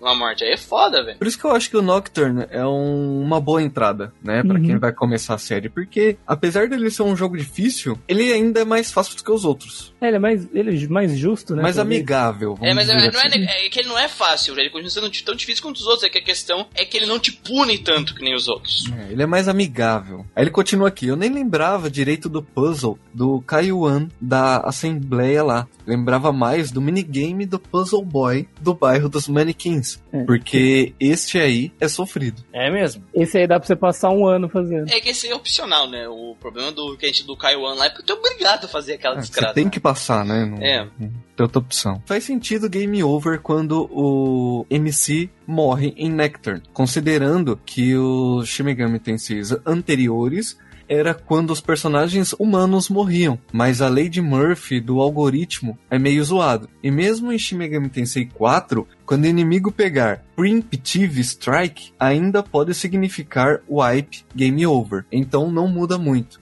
Se bem que no Shin Megami Tensei 4, tu pode salvar em qualquer lugar. Em Shin Megami Tensei 4 Apocalipse, não tem game over. Como não? Eu não joguei o Apocalipse, Não, não, eu sei também não joguei. não- É, é que assim, eu acho que eu até falei no podcast, né? tipo, eu entendo por que, que eles botaram um protagonista pra morrer do, da Game Over, porque é assim, né? Era assim, sempre foi. Só que isso fode mais ainda a NRG do jogo, já é bagunçada a NRG, né? A NRG do jogo é bagunçada. E aí quando tem esse elemento aí, aí fudeu. Aí tu se fode. Eu joguei agora umas 4 horas do, do Shin Megami Tensei 4. Não é nem que eles tiraram isso, só que tipo assim, ah, a gente vai tirar isso, só que os inimigos vão ser mais fortes. Exatamente, existe um rebalanceamento no Shin Megami Tensei 4. Tu pode salvar em qualquer lugar, mas os puzzles, os desafios, as, a, a sagacidade dos monstros, dos bosses principalmente, é, vão te pegar no contrapé. não Sim, bom. Não adianta. Eu cheguei a isso aí, aquela piada que eu falei lá no grupo, né? É aquela piada. Tem, tá- tem um bolo numa cadeira e uma piroca na outra. Você escolhe qual você vai sentar e qual você vai comer. Ah, é, é aquilo, tipo, o jogo ele te entrega todas as skills pra te mexer com a NRG. Ele te entrega coisas passivas pra se proteger e tal. Mas se o que tu pegar um inimigo, ataque pelas costas, que tu não vai ter tempo de se preparar, usar os buffs, os debuff, e ele resolver usar na NRG, todo mundo vai usar só o ataque especial e a área mais forte que é a fraqueza do teu cara, tá game over. não tem o que tu fazer, tá ligado? Aí ele fala aqui, aí ele fala aqui, o MC, MC é main, main, character. main- Isso, protagonista. Isso, o protagonista. O MC sozinho, com o Pierce, que tu libera pro MC quando tu é locado na rota do TDE, True, True Demon, Demon Ending, já é o suficiente para dar dano no Lucifer. Eu fiquei com preguiça de fusar os trem Optimal do Endgame. Fui peitar é, com o Red Ride, Dante e Titânia e deu bom. Dá pra passar de, de boa, sem fusar Metatron e afins. No caso, ele, Pelo- fala, ele fala de fu- fundir, né? Fusar. É, sem fazer a fusão Mas, assim, do, Mas dá pra passar de boa ou dá pra Não, passar tu sofre mais, velho. Tu sofre sofrendo mais. numa luta de uma hora e meia? Então, provavelmente sem eles deve ser um sofrimento pesado. Eu acho que não, não é tão de boa assim. Não, é não, não é, é mais difícil, cara, assim, pelo que eu vi de vídeo assim do pessoal fazendo speedrun da, do True Demon Ending, porque em speedrun eles não vão conseguir fazer Metatron, não, não dá, É, não vai não parar pra vão. fazer Metatron e tal. Aham. E aí tu vê a, a diferença, assim, é mais fudido. Dá pra passar, é, sem, a, sem a luta se prolongar tanto mais, só que tu sente, tu vê quando tu pega o. o- quando tu vê a luta do. A luta com os, os, os mais fortão, tu vê que o cara tá tranquilo lutando. Tipo assim, demora, mas ele tá de boa. Uhum. Quando é com os outros, tu tá com o cu na mão o tempo todo, tá ligado? É, sim. Porque quando eu vi também gameplay normal, quando tá o Metatron, o Beelzebub e a Pixie, saudades, ainda ainda assim a luta demora contra, contra o Lucifer. Supera, É. Lucas. Vai vão aparecer outras fadas na tua vida. Vou tentar, cara. Então ele termina aqui, ó. Pelo visto, todo mundo ficou desanimado com as portas condicionais dos últimos calpas. Pois é, cara, é uma coisa que foi adicionada nessa outra versão aí. E pra quem vai jogar desprevenido, né, sem ler nada do jogo, é uma coisa que você vai ficar desanimado no final, né? Porque se você se desfazer da Pixie no, no, no durante o jogo, todo o seu trabalho que você teve até chegar no último calpa é perdido. É quase impossível, né, de tu conseguir fazer sempre É, isso. quase impossível. A não ser que você fica grindando e seu, os seus demônios irem subir de nível, só que ainda assim a distribuição de pontos dele é aleatória. Ou você dá sorte de fundir algum muito forte, deve ter um esquema, mas é bem mais chato do que você ter a Pix desde o começo. Se tiver a Pix, é só meter a Pix lá, né? Eu, foda-se. É, já era. O próximo feedback é do JC Love. Jesus Christ is love. JC Love.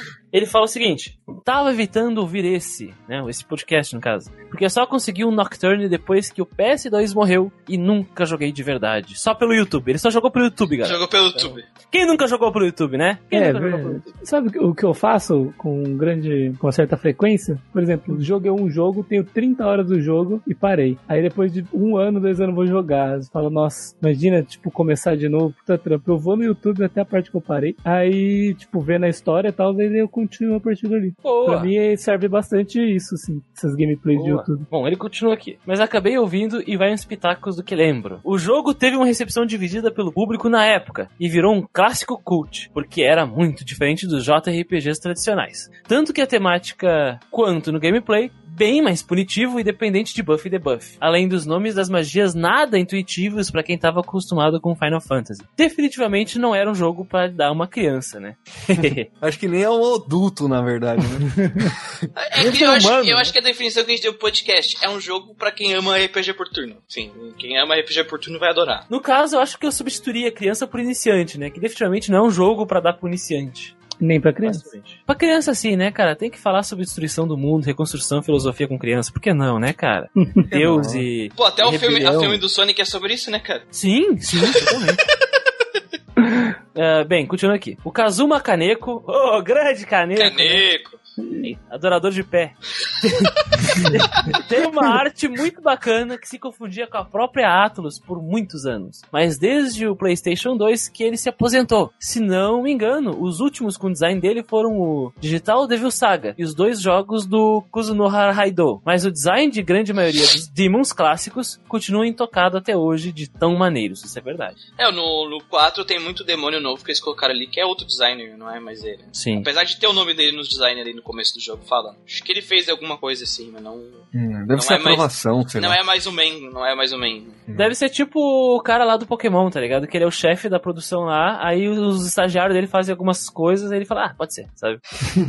Uns Pokémon quadrados, uns É, negócios uns feios Pokémon pra. Uns Pokémon virando igual o Resident Evil. O Dante vem fraco como boss porque ele tem dúvidas sobre seu empregador e tá estudando o Hitoshura, né, o Demifind, né, o protagonista. Uhum. Até se convencer de que lado ficar. Uma curiosidade maneira é que o Dante foi incluído no jogo porque alguém dos desenvolvedores, não lembro se é o diretor, era viciado em Devil May Cry e pediu a Capcom. Em contrapartida, o Kaneko teve de fazer os designs do Devil Trigger, a forma demônio, né, de Dante Virgil em Devil May Cry 3, o que destoou bastante do visual do jogo, mas ficaram maneiros. É o que eu ia Ele falar. postou a foto, né, a imagem do Devil Ah, Trigger eu, eu dele. gosto, eu imagem aqui, gosto dos Devil Trigger do, desse Devil May Cry. Eu lembro que foi, que foi uma coisa que foi meio criticada na época. Ah, mas é, mas é muito Shin Megami Tensei. Nossa, é muito Shin Megami Tensei, velho. No- Nossa. Por isso que ele disse, né, que se confunde. É que no character design sim, mas na hora que tu o modelo 3D tu não sente isso. Tipo assim, É, tu É, não não, não não percebe vê. muito. É, mas É, nessa concept art que ele mandou, é muito, é muito. É, porque é o traço dele, mas,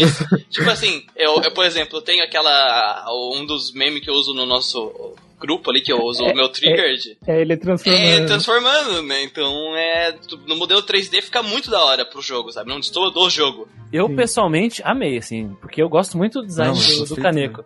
Eu vou te dizer que pau no cu de quem critica, tá? Se você ouvinte tá criticando, então re- revise os seus pensamentos, porque o seu gosto tá errado. E o É meu tá que- certo, porque eu tô certo. É que era bem diferente, né, mano? Deixa eu mandar lá no grupo pra vocês verem. Eu vou dizer, cara, podia ser um demônio do, do- da série Shin Megami Tensei tranquilamente, isso aqui, uma ou uma persona, né? Claramente. Sim, veja lá. O que eu acho foda do Dante no, no Nocturne foi a participação dele no terceiro calpa lá, que ele fica correndo atrás de você, atirando igual um retardado, velho. Porque é muito infernal. Você precisa passar, ele surge da esquina. Ele aparece da esquina do nada metendo bala. E aí você entra em choque, porque se você entra em batalha com ele, você tem acho que três turnos só de, de luta. E ele fala, então beleza. Aí você volta pro começo da dungeon, velho. É só pra zoar o cara mesmo. E tem que correr de novo dele. E tem que correr de novo dele. O JC continua falando aqui sobre o Dante, né? A Capcom reutilizou no Marvel vs Capcom 3, inclusive, e manteve a linha no Devil May Cry 4. Pelo que eu vi, Dante fica só com- no modo humano no Nocturne, né? Poderiam liberar geral. Concordo. Sim, só humano. Concordo, poderiam liberar geral. A versão Maniacs foi a segunda e saiu apenas no Japão. Como saiu um ano depois, provavelmente o acordo já tinha inspirado e não tinham como manter Dante. Daí trocaram por Raidou, que também é boladão. A versão The Best não traz nada de diferente, é a Greatest Hits Japa. O Press Turn é um sistema bem legal, mas com alto potencial de frustração. Se der azar de começar um random battle com o inimigo tendo iniciativa e ele acertar sua fraqueza, é caixão. Quase quebra o disco do Digital Devil Saga 2 porque aconteceu isso após uma hora de grinding antes de um boss que eu tava empacado. Tava a dois passos do save e apareceu três demônios novos e acertaram a fraqueza do grupo. E foi um combo que me fez largar o jogo até hoje. Isso é que a gente falou agora há pouco, né? Tu tá lá de boa, aí daqui a pouco tu tem um azar e te cravam e tu morre. E tu perde todo um É que no Digital Devil Saga tem outro problema também. Porque no Digital Devil Saga são pessoas que viram demônios, né? E quando no Digital Devil Saga tu é atacado pelas costas, tu começa a luta no modo humano. Isso. Então tu tá mais fraco do que o normal. Então a chance de tu morrer, mesmo se eu não me engano, tem que morrer a par inteira, né? Tu tem que morrer a par inteira, se não me engano, pra morrer no, no Digital Devil Saga. Sim, é a par inteira. Mesmo é assim, por causa desse ataque pelas costas, tu começar mais fraco, às vezes tu toma no cu. É foda, mano. E foi Hum. o caso triste aqui, o- esse caos aqui, né, do JC. E lamento, JC, espero que tu consiga é, superar isso e jogar Digital Devil Saga. Espera isso. Supere sua raiva e aproveite aí o Shimigami Seistei. Shin Megami Tensei. Mas no, no, no David Saga tu consegue escolher os, os skills de todo mundo, né? Então faz um negócio full void, né? Bota void de tudo em todo mundo e faz um buraco negro na tela na hora que eles entram em combate. Inclusive, eu preciso jogar ele de novo. A gente podia pensar em falar sobre ele, né? Digital Qualquer Devil. Saga? É, Digital Devil Saga. Eu, eu tô afim de jogar também. Também tô. Eu, sinceramente, eu prefiro. eu- Eu tenho mais interesse no, no Kuzuno Raidou, mas eu tenho interesse realmente no Digital Devil Saga também. Então... Os dois têm num console chamado PlayStation 3, sabia?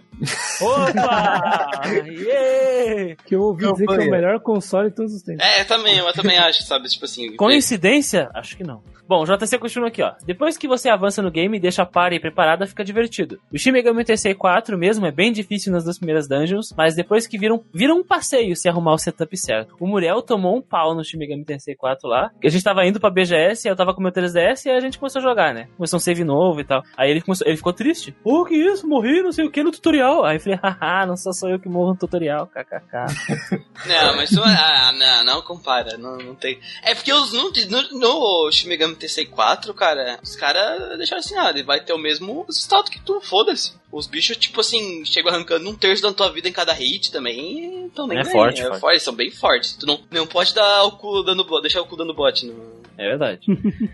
o World Map segue o padrão da série. O lance da setinha realmente faz sentido, mas acho que foi mais pela tradição, já que no Super Nintendo é o mesmo esquema. Odeio o do 4, que é assim, e me confundia bastante.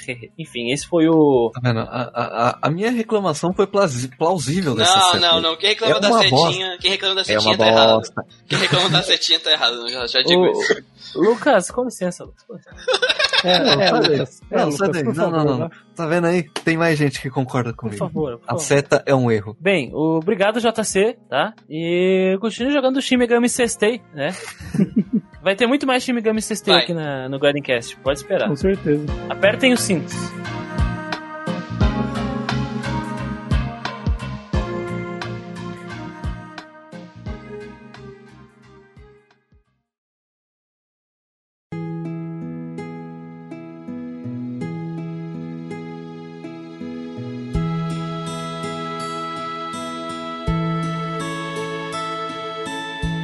Entrando nos feedbacks direto do Combo RPG, começando pelo Sense. Sense, man. Hey, old man, sense. Cara, que cast massa. Tirando o Musashi, coitado.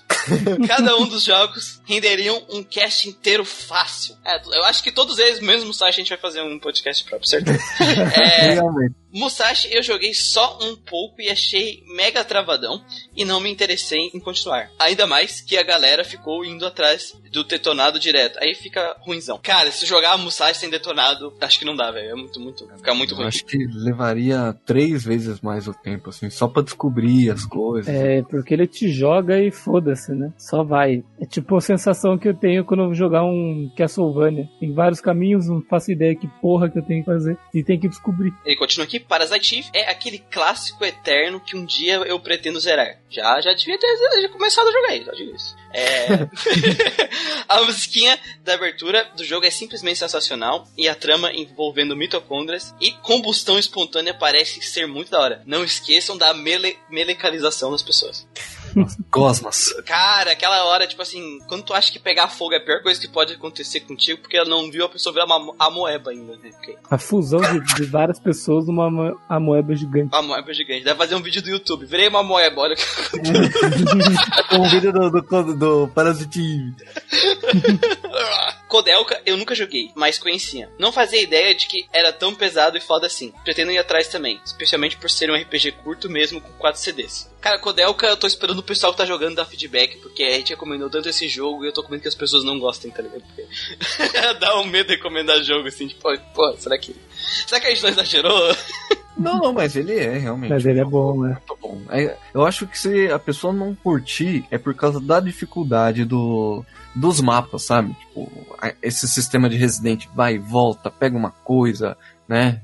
Ativa uma porta lá. Talvez a pessoa se perca um pouco nisso. É, por isso que a gente recomendou pra quem não curte muito o bagulho do, do Resident Evil jogar com o detonado, né? Porque daí tu aproveita todo o resto do jogo, né? Sim. O episódio foi o que mais me conquistou. Eu não conhecia ele e todo nele parece ser a minha cara. Apesar de não conseguir pegar muita piada em inglês. Certamente será o próximo RPG que irei zerar. Santos é um homem de cultura. É, o Santos é a voltinha do Crono, né? Fotinho do Crono, né? Então ele gosta desses jogos sprite base. E o episódio é curtinho também, 9 horas, 10 horas, 12. É, Sim. ele é bem curto. Sim, a gente resolveu ele rapidão. É o jogo do, do Epic Sex Guy lá, né? É, do episódio É. é. Isso. Já que vocês conseguem se reunir pra jogar, podiam bem pensar em jogos de multiplayer para jogar juntos. Tem vários jogos, a série Mana, Tales of, Baldur's Gate, The Dark Islands e até mesmo Final Fantasy 6 e 9. Ia dar uns casts bem massa. E, e o PS1 é a melhor plataforma de RPG. Fato. É, um homem, homem que tem cultura é foda, né? As coisas. Uma pessoa de bom gosto. Tá errado. perguntar uma coisa. É... Como que a gente ia fazer pra jogar Final Fantasy IX junto? Não sabe da, da, do esquema? Final Fantasy 9? Da programa Não. multiplayer? É uma, persona, uma pessoa controla um personagem e outra outra. Que bosta, e uma pessoa controla o, o Zidane no mapa? Não, não, não, na batalha, só na batalha. Quando chega a vez daquele personagem, a TB dele carrega, eu escolho a ação dele. Quando do outro carrega, tu escolhe a ação dele. Ah, não, não, beleza, mas enquanto, tipo, você tá no Overworld, três caras ficam parados olhando. É, isso. Entendi.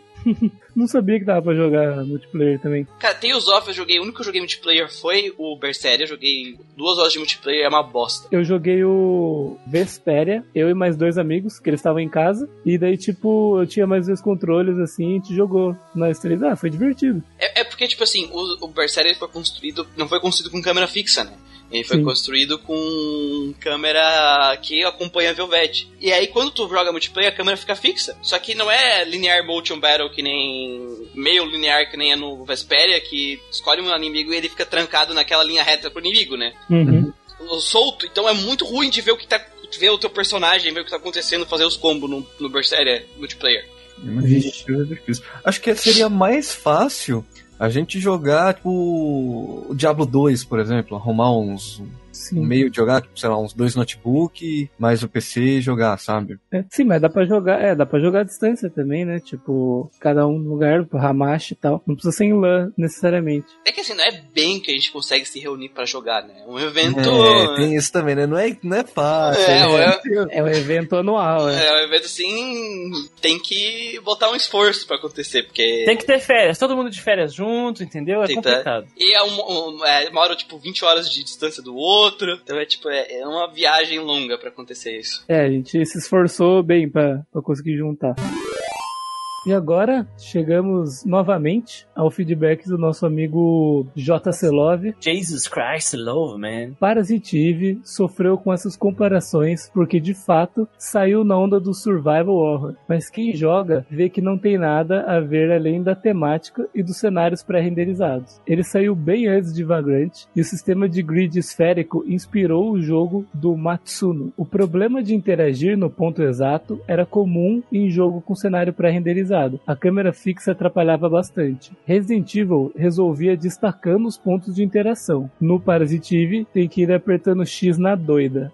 As Random Battles não são random, mas em pontos fixos, em pontos fixos. Se ficar muito tempo dando volta, elas acabam, aí tem que sair e voltar no mapa para resetar. Ataque melee é muito ruim, você só consegue tonfas melhores no NG+, mas ainda assim não vale a pena. E pô, tem munição pra caramba, não tem como chegar no final sem. NG+, no caso seria New Game, New Game Plus, né? New Game Mais. Ainda mais quando você faz o, o, o glitch da, da delegacia, né? Não, é porque teve uma, uma dungeon que os bichos não estavam dando munição pra gente. Tava, tipo, dando muita pouca munição e a gente tava gastando mais munição. Eu pensei, pô, vai começar o jogo a deixar escassez. Aí eu descobri o negócio e fiz o glitch. E aí na próxima dungeon os bichos começaram a dar 60 de munição. É, dropava pra caralho. Pra caralho, aí fudeu. Mas, cara, esse negócio de comparar ele com o 1, né, quando saiu, é, eu entendo comparar mais o 2 com, com Resident Evil. Agora o 1, cara, é que nem a gente falou no podcast, a gente falou, é, porra, é, é, são dois jogos que tem uma ameaça biológica e tem câmera, e tem gráfico pré-renderizado de cenário. É isso, o resto é completamente diferente, não tem... Sim. E abandonar grid esférico nas sequências foi um erro. Nossa, com certeza, é, ele quis seguir a linha do Resident Aí sim ele quis seguir a linha do Resident Evil, né? E perdeu a, a originalidade da coisa, né? Ele é action, mas um meio termo, porque tanto Aya quanto os inimigos têm ATB. A movimentação é livre, mas cada um tem sua vez de atacar. No NG+, você tem como turbinar a ATB, aí sim fica quase um action non-stop. Eu acho que dá pra considerar ele mais action, porque é possível você esquivar dos ataques andando. É, exato. É, é que, tipo assim, ele é action porque a, todas as ações do jogo, os ataques, eles acontecem em tempo real. O jogo não pausa pra te atacar, ele pausa pra te escolher a ação. Uhum. Quando tu escolhe a ação, o jogo descongela e a ação acontece em tempo real. Inclusive, a Aya pode ser atacada enquanto ela tá atirando, os inimigos podem ser atacados enquanto eles estão usando o ataque deles, tu pode esquivar e atacar, entendeu? Então, a, todo o foco da jogabilidade tá em tu esquivar, em tu se posicionar melhor e escolher as ações de forma correta, sabe? A questão é que eles botaram a ATB, que é o sistema que eles mesmos inventaram, né? O Final Fantasy e tal. Pra dar um dinamismo de não ser um action padrão que tu pode ficar tirando a torta de direito. Tu tem que ter uma certa estratégia, tem um tempo pra te poder tomar tua próxima ação, pros inimigos poderem tomar as próximas ações dele. É, ele, é, ele tem esse elemento de turn nele, né? Ele é um jogo meio híbrido, mas eu digo assim, ele é 90% action e 10% turn. Assim. Sim, com certeza. Mas isso que eu acho foda da, da Square na, na época, cara, porque ela conseguia fazer de tudo e tudo ficar criativo e único dela. Sim. Podia ser só mais um clone de Resident Evil onde tu pegava a arma e dava tiro no bicho e andava pra esquivar e dava tiro no bicho e andava pra esquivar e dava tiro no bicho. É. Que é o basicamente ficou dois. Tu atira, esquiva, atira, esquiva, atira e até o bicho morrer, né? E, Sim. E aqui não, tem todo um dinamismo diferente que não tem no Resident Evil e não tem nenhum outro jogo da época nesse, no primeiro Parasite Eve. É, e, e ver, tipo assim, essa coisa morrendo, né? Tipo, a sequência não seguindo isso e fugindo total é muito triste, né, cara? Não, e o 3 nem se fala, né? Nossa, o 3 nem se fala mesmo. A história do jogo é estilo Witcher, continuação direta de um livro de terror homônimo, Japa, que era desconhecido no ocidente. Vale muito a pena procurar para ver a origem da Eve e a história. O Maeda não aparece no livro, mas estudou o caso e isso o fez ir para os Estados Unidos. O livro virou filme e teve adaptação para mangá também, meio tosco, mas serve. O 2 tem a movimentação de tanque e aí se virou um Resident Evil, mas ainda mantendo os elementos de RPG. É bem mais longo e difícil, mas muito bom também. Pena que destruíram a série no Third Birthday, que é o 3, né? Bom, Koudelka é fantástico mesmo, mas deu azar por sair no fim da vida da SNK, que tinha zero tradição com o JRPG, e ainda ousou misturar survival horror com batalhas táticas em grid. Era muito estranho para os dois potenciais públicos. Eu mesmo torci o nariz quando vi que tinha batalha random. Só fui jogar para valer anos depois com emulação e apaixonei. É, o, o foda é que realmente, tipo assim, quando a gente para pra pensar, é, parece que é uma coisa que não vai funcionar. Exatamente. É, tipo assim, cara, jogo tático com batalha random de terror. Complicadíssimo esse tema, né? Tipo, essa junção de temas, né? Imagina você explicando pro seu, pro seu chefe, pro seu CEO, você vai fazer, ah, eu quero fazer um jogo tipo Survival Horror, sabe Resident Evil? É, só que ele vai ser um RPG tático, com batalha random. tipo, o cara olhando pra ele, tipo, mano, o que, que você fumou pra vir aqui trabalhar hoje, caralho? Aí ele- a gente tá falido mesmo, faz qualquer merda, tá ligado? Foi tipo isso, por isso que saiu esse jogo. Mas cara, deu certo! Funciona! Isso Deu que é o mais certo. foda, velho. Funciona. Deu muito certo, cara. O jogo ficou muito bom, cara. Ficou muito único. A história também é boa, né? Sim. Tipo, não foi só um, um horror que os caras pegaram mais ou menos, assim. Os caras dedicaram na história. É que assim, ela, ela tem personagens, que a gente falou, tem personagens legais. Tu gosta dos personagens. É uma história de terror meio que padrão, até pra, tipo assim, jogos de, de, de, de coisa assim. Mas enquanto a gente tinha muitos jogos focados, tipo, o Resident Evil, ele foi aquele negócio biológico. Era um negócio mais horror clássico mesmo, né? Um Uhum. E, cara, a, a batalha random é muito pouca batalha no jogo inteiro. Os caras souberam dosar a quantidade de combate. A frequência, A né? frequência, sabe? É, eu vi muita gente na época reclamando, ah, batalha random, ah, estraga o ritmo do jogo. E pra mim, eu acho que vocês também não estragou o ritmo, porque tu atravessa a mansão inteira e tem duas batalhas random. Mas eles também souberam usar o outro tipo de charme pro jogo, que foi o sistema de armas, né? Foi. Essa questão de evolução das armas, você poder fazer a build que você quiser no personagem, você abrir ataques novos conforme você upa a arma. Cara, isso aí tudo deu um charmezinho pro jogo. Infelizmente, talvez por ser já no final da, da vida da SNK, ou por ver uma SNK fazer um RPG, muita gente torceu o nariz. E por isso as vendas deles foi tão baixa. Infelizmente, em questão de vendas, ele foi um fracasso completo. Pois é, cara. Acho que não pagou nem, nem a ideia do, do pessoal. Não, não pagou, não pagou nada, tá ligado? É, é triste, porque é um jogo bom. É um jogo bom, assim. Nem, eu nem digo, tipo assim, ah, entra no meu top 10 do PlayStation 1, sabe? Mas, tipo, porra, é um jogo muito bom, velho. Porra, é um jogo que a gente recomenda jogar. É um jogo que a gente É um recomenda. jogo que a gente gostaria que tivesse dado certo pra ver Sim. continuações, né? Principalmente. Porque, infelizmente, esse negócio do RPG é, com esse tom mais maduro, com esse tom de terror, assim, de uma história de horror, morreu, não tem mais hoje em dia. E os que existem não tem tanta visibilidade. É, então, é foda. Os combates são maneiros, mas se se empolgar com a arma de fogo, fica literalmente sem munição. Um esquema que eu gostava de usar era Edward de tanque, que a gente imagina que vai ser o, O Edward, o Edward, o mesmo. Edward mesmo, né? Edward de Vedra. É, um esquema que eu gostava de usar era Edward de tanque na frente, só com arma melee. Kodelka atrás só com magia e James misturando arma de fogo com magia. Bom, os personagens são bem escritos mesmo, e o clima é realmente adulto. Os diálogos são ótimos e fogem dos clichês do gênero. Tem uma parte que lembro até hoje, onde o James se tranca numa sala para construir uma bomba e Kodelka e Edward ficam bebendo e conversando sobre suas vidas É muito boa e essa não parte. cai no clichêzão de romance. Se me lembro, ele teve adaptação pra mangá. Dá pra achar online.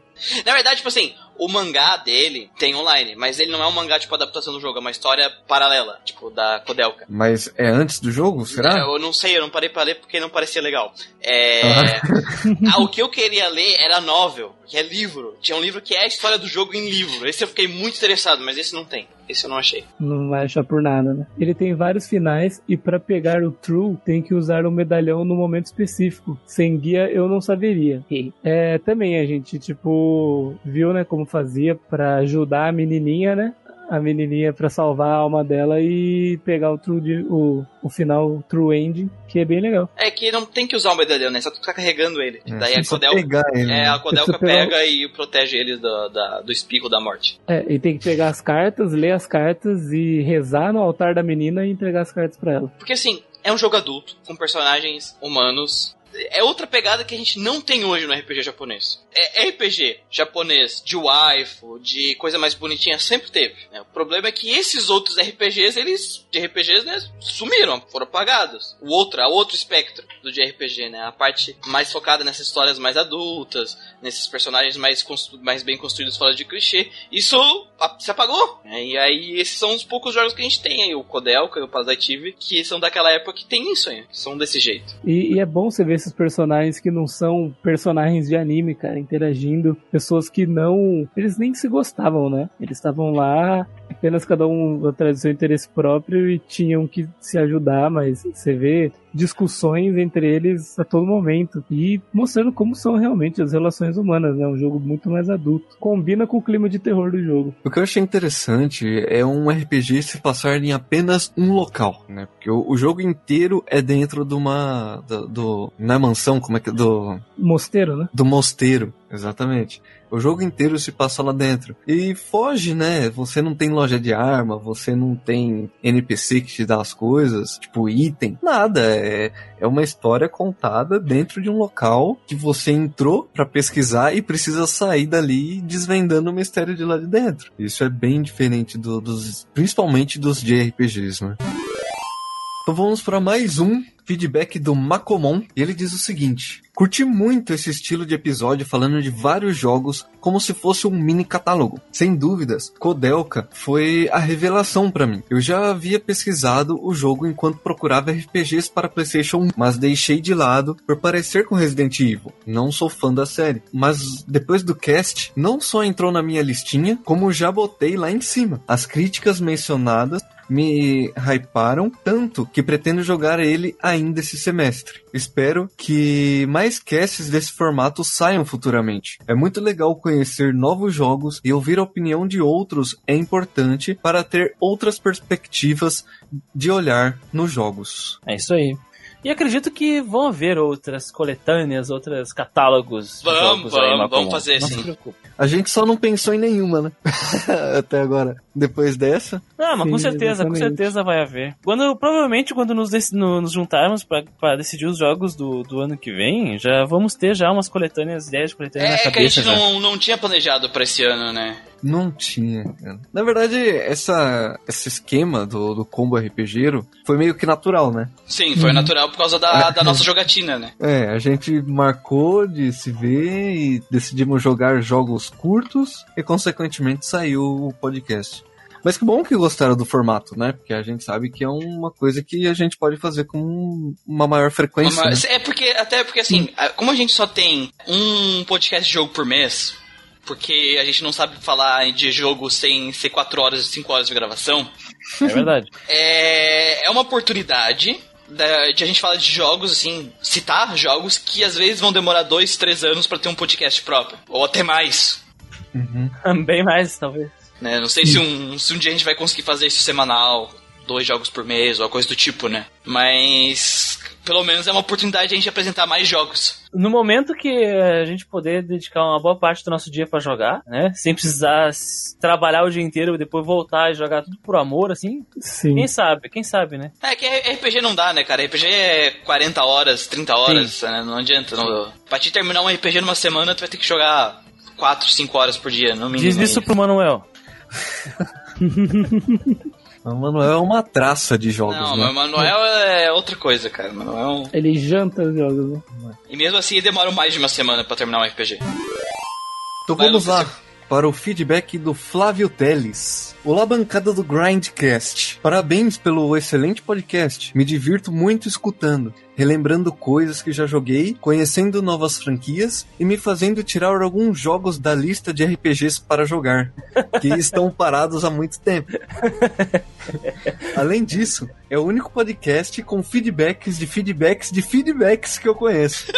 Obrigado, obrigado. Esse nosso loop de feedback, É cara. infinito. Então, caso você queira, né, criar aqui um- uma discussão saudável sobre alguma coisa, mande o seu feedback pra nós. Mas seu Sobre feedback. tabelamento de preços de console? Já É, exatamente. Provavelmente vai vir uns 10 feedbacks sobre isso. Sobre, sobre soluções de como você assistir coisas na TV usando outro aparelho.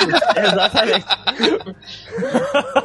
Ele continua aqui. Muito bom o episódio do Combo RPGeiro. Fiquei bastante curioso com Coldelka e Rhapsody. Não conhecia e pretendo jogar quando puder. Já joguei o começo de Shadow Hearts, mas na época achei bem genérico e monótono e não tive paciência para continuar. É, concordo que o PS1 possui títulos muito bons e explora bem a possibilidade de novas mecânicas, o que infelizmente só vemos nos indies atualmente. Mas para mim, a época de ouro dos jogos que mais me marcam estão no SNES. É, tá errado, tá errado. Não, não. Flávio Teles é um homem de filosofia, conhecimento e sabedoria além Mas- do alcance. Mas o PlayStation 1 continua sendo o melhor console para jogar Continua. Não, RPGs. não. Cara, sobre o Kodelka, isso. Eu tinha jogado primeiro o Shadow Hearts 2, antes do Kodelka e tal. E eu gostava do Shadow Hearts 2. Você, você jogou dois solto assim? Solto, solto, porque eu, era na época dos camelô, né, Lucas? Tipo, Ah. tu não, não escolhia o jogo que tinha, era o que tinha criança, tu comprava e tu ia chegar em casa e jogava, e o teu conhecimento conhecimento sobre inglês era The Books on the Table, né? Esse era o seu, E aí, eu gostava muito da jogabilidade, porque era uma coisa que eu entendia, né? E aí eu joguei o Kodelka, cara, e eu não gosto mais do... não é que eu não gosto do Shadow Hearts mais, mas eu fico triste, porque eu não tenho mais o Kodelka. É outra pegada, né? É, o, é outra. O Shadow Hearts é muito. é mais comédia. O, a parte de terror dele é mais um negócio edgy e obscuro do que terror, terror mesmo, sabe? Uhum. É outra pegada, outra pegada. Ficou muito triste. Muito triste. E o episódio foi uma surpresa pra gente Foi. aí, né? Um destaque aí na nossa jogatina de fim de ano. É um jogo muito divertido, né? Não esperava, não esperava por, por isso. É, eu acho que eu, eu era o mais cético, né, com o jogo. Entrei na onda do pessoal, assim, já, logo no começo, e a gente se divertiu bastante com esse jogo. E eu só vi o final, porque quando eu cheguei eles estavam terminando de jogar. Mas já deu pra se divertir um pouquinho também. Ah, achei bonitinho, achei legal. Você conseguiu até uma wife. Na verdade. Então ele continua aqui. Curiosidade sobre o livro de Parasite Eve. O autor, Hideaki Sena, além de escritor, também é farmacologista e fazia experimentos em mitocôndrias presentes em fígados de ratos antes de escrever o livro. Olha o perigo. Velho. Olha o perigo! Aí o cara cria a Eve de verdade e fala, nossa, vou escrever um livro, foda-se a humanidade pra cuidar disso.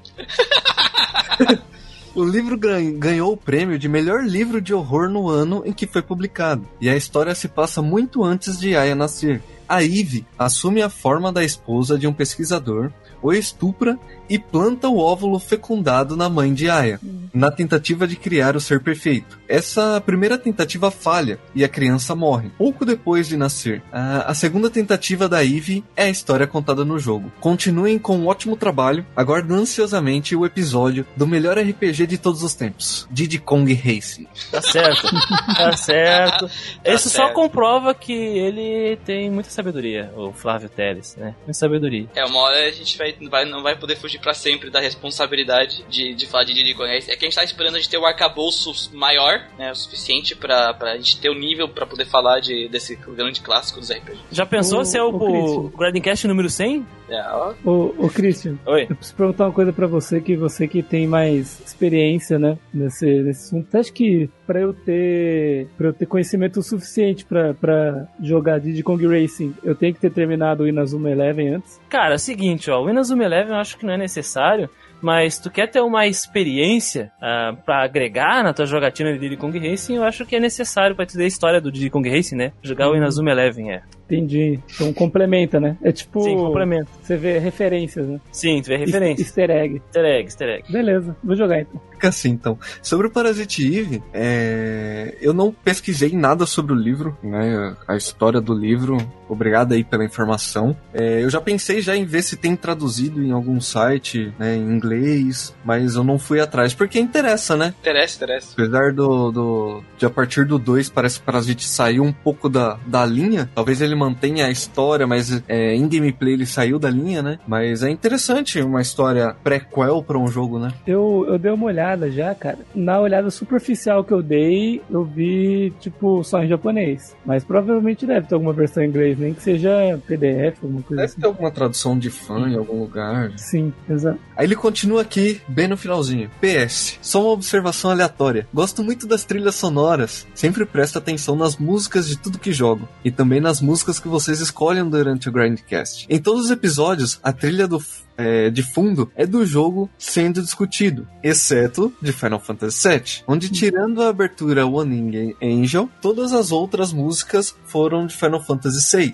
No episódio, vocês elogiam a trilha sonora do 7 como uma das melhores da série, e mesmo depois de darem o destaque para o fanfarre, no final do episódio é tocada a fanfarre do 6. Eu falei que tocou a fanfarra do 6. E estou, até agora, tentando entender o motivo dessa escolha. É que é o seguinte, Flávio, a trilha sonora do 6 é melhor, então a gente colocou no do Não, 7. não, não foi isso que aconteceu. Eu, eu expliquei no podcast de um ano, né? Então dá uma escutada melhor na história. Mas resumidamente foi. O podcast de Final Fantasy VII foi um terror pra nós. Por causa que foi uma gravação perdida de 6 horas, faz mais 6 horas, o podcast já tava atrasado. Eu editei ruchado e quando eu tava trilhando eu tava muito chapado de sono. Não, eu pensei na parte. Ah, deixa eu pegar aqui na, na parte de histórica, botar umas músicas de Final Fantasy VI, né? E, aí ficou as músicas de Final Fantasy VI o podcast inteiro. Foi isso que aconteceu. Então, assim, se você não quer uma explicação séria, é, imagine que é um easter egg. Aí o PS2 aqui, né? Comecei a ouvir o Grindcast depois da enquete e não pude votar. Mas Lufia 2 merece um episódio. A versão de SNES, obviamente. Fiquem longe da do DS. Falam muito mal dessa do DS aí, mas nunca joguei.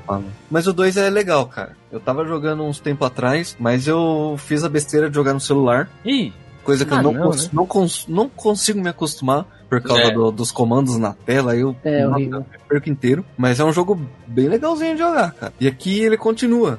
Foi mencionado no episódio Chrono Trigger que o compositor da trilha sonora foi Nobuo Ematsu. Embora ele tenha participado da produção, ele foi responsável por apenas 10 das 64 faixas, pois o compositor principal, Yasunori Mitsuda, foi Uhum. hospitalizado com uma úlcera estomacal causada por estresse. isso aí. Caralho, a galera tava pressionando mesmo. Aí a canelada. PS Esse foi o PS3, né? É isso. É, foi o PS3. E o PS4 Quero. aceito de presente. É isso Também aí, todos aceitamos. nós, né? Aceitamos de presente. Ob- Obrigado por todas essas informações que agregam bastante. Flávio, eu não fazia ideia Menino que o, que o Yasunori teve uma úlcera estomacal por trabalhar demais. Coitado do cara, né? É o estresse, né, da, da vida do trabalhador. De ter que trabalhar aí no jogo que não é o melhor jogo de RPG de todos os tempos.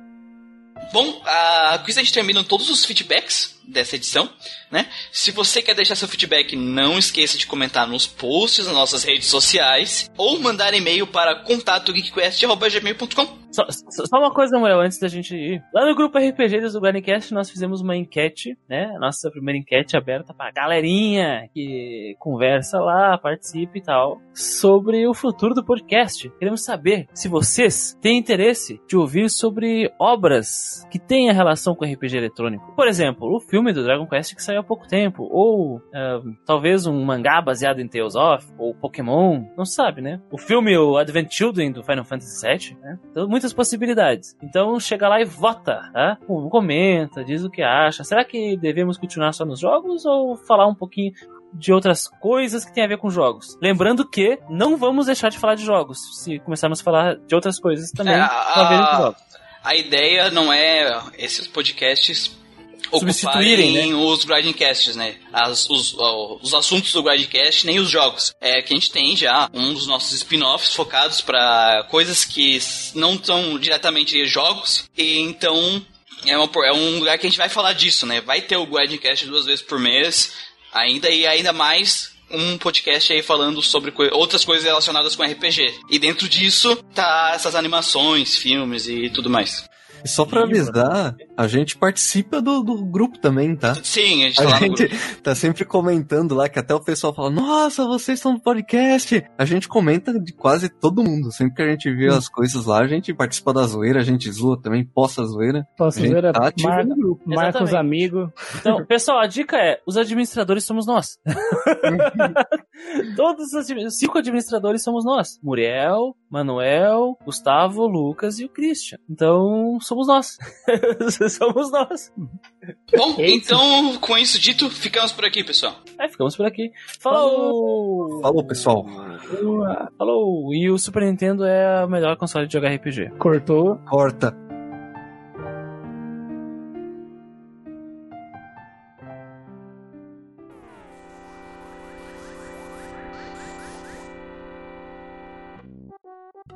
Mano, alguém colocou o, o, o cursor em cima do, J, do JC aqui, apareceu o G-Boy anônimo aqui, velho.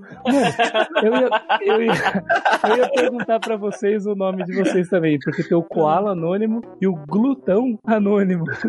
Eu falei, mano, que porra de nome é esse que vocês Ó. colocaram? É, mas Essa aparece normal. G-Boy anônimo. Ó, você- vo- vocês podem pegar aqui, ó, e selecionar uma parte do texto que vai aparecer o nome de vocês pros outros. Sim, mas um é o Glutão e o outro é é o Ó, Koala. quem quem é que tá mexendo ali nas comparações ali, ó? Sou eu. É o Glutão. Você, é o- Tu é o você é o glutão. Ó, eu tô mexendo aqui, ó, nos problemas de interagir aqui, ó. Tu é o Koala? Anônimo. Eu sou o Koala. O Gustavo é a jiboia. Ah, eu vou, eu vou selecionar aqui, será que aparece pra você então, vai? Você É, vai ficar teu nome, cara. Ah, otários. Eu Você não prefiro ser um Koala, velho. O não problema é que eu não sei fugir do fogo. Ah, velho, que piada errada, velho. Ô, velho, é muito tenso. O Koala fica, ele fica colado na árvore a vida toda, só desce pra cagar e pra trepar. Koala na árvore. Sim. Aí ele fica lá, aí pega fogo e ele morre, porque ele não Não. desce da árvore. Essa piada foi muito pesada. Cusão. Bah, mano, sou muito cuzão, cara.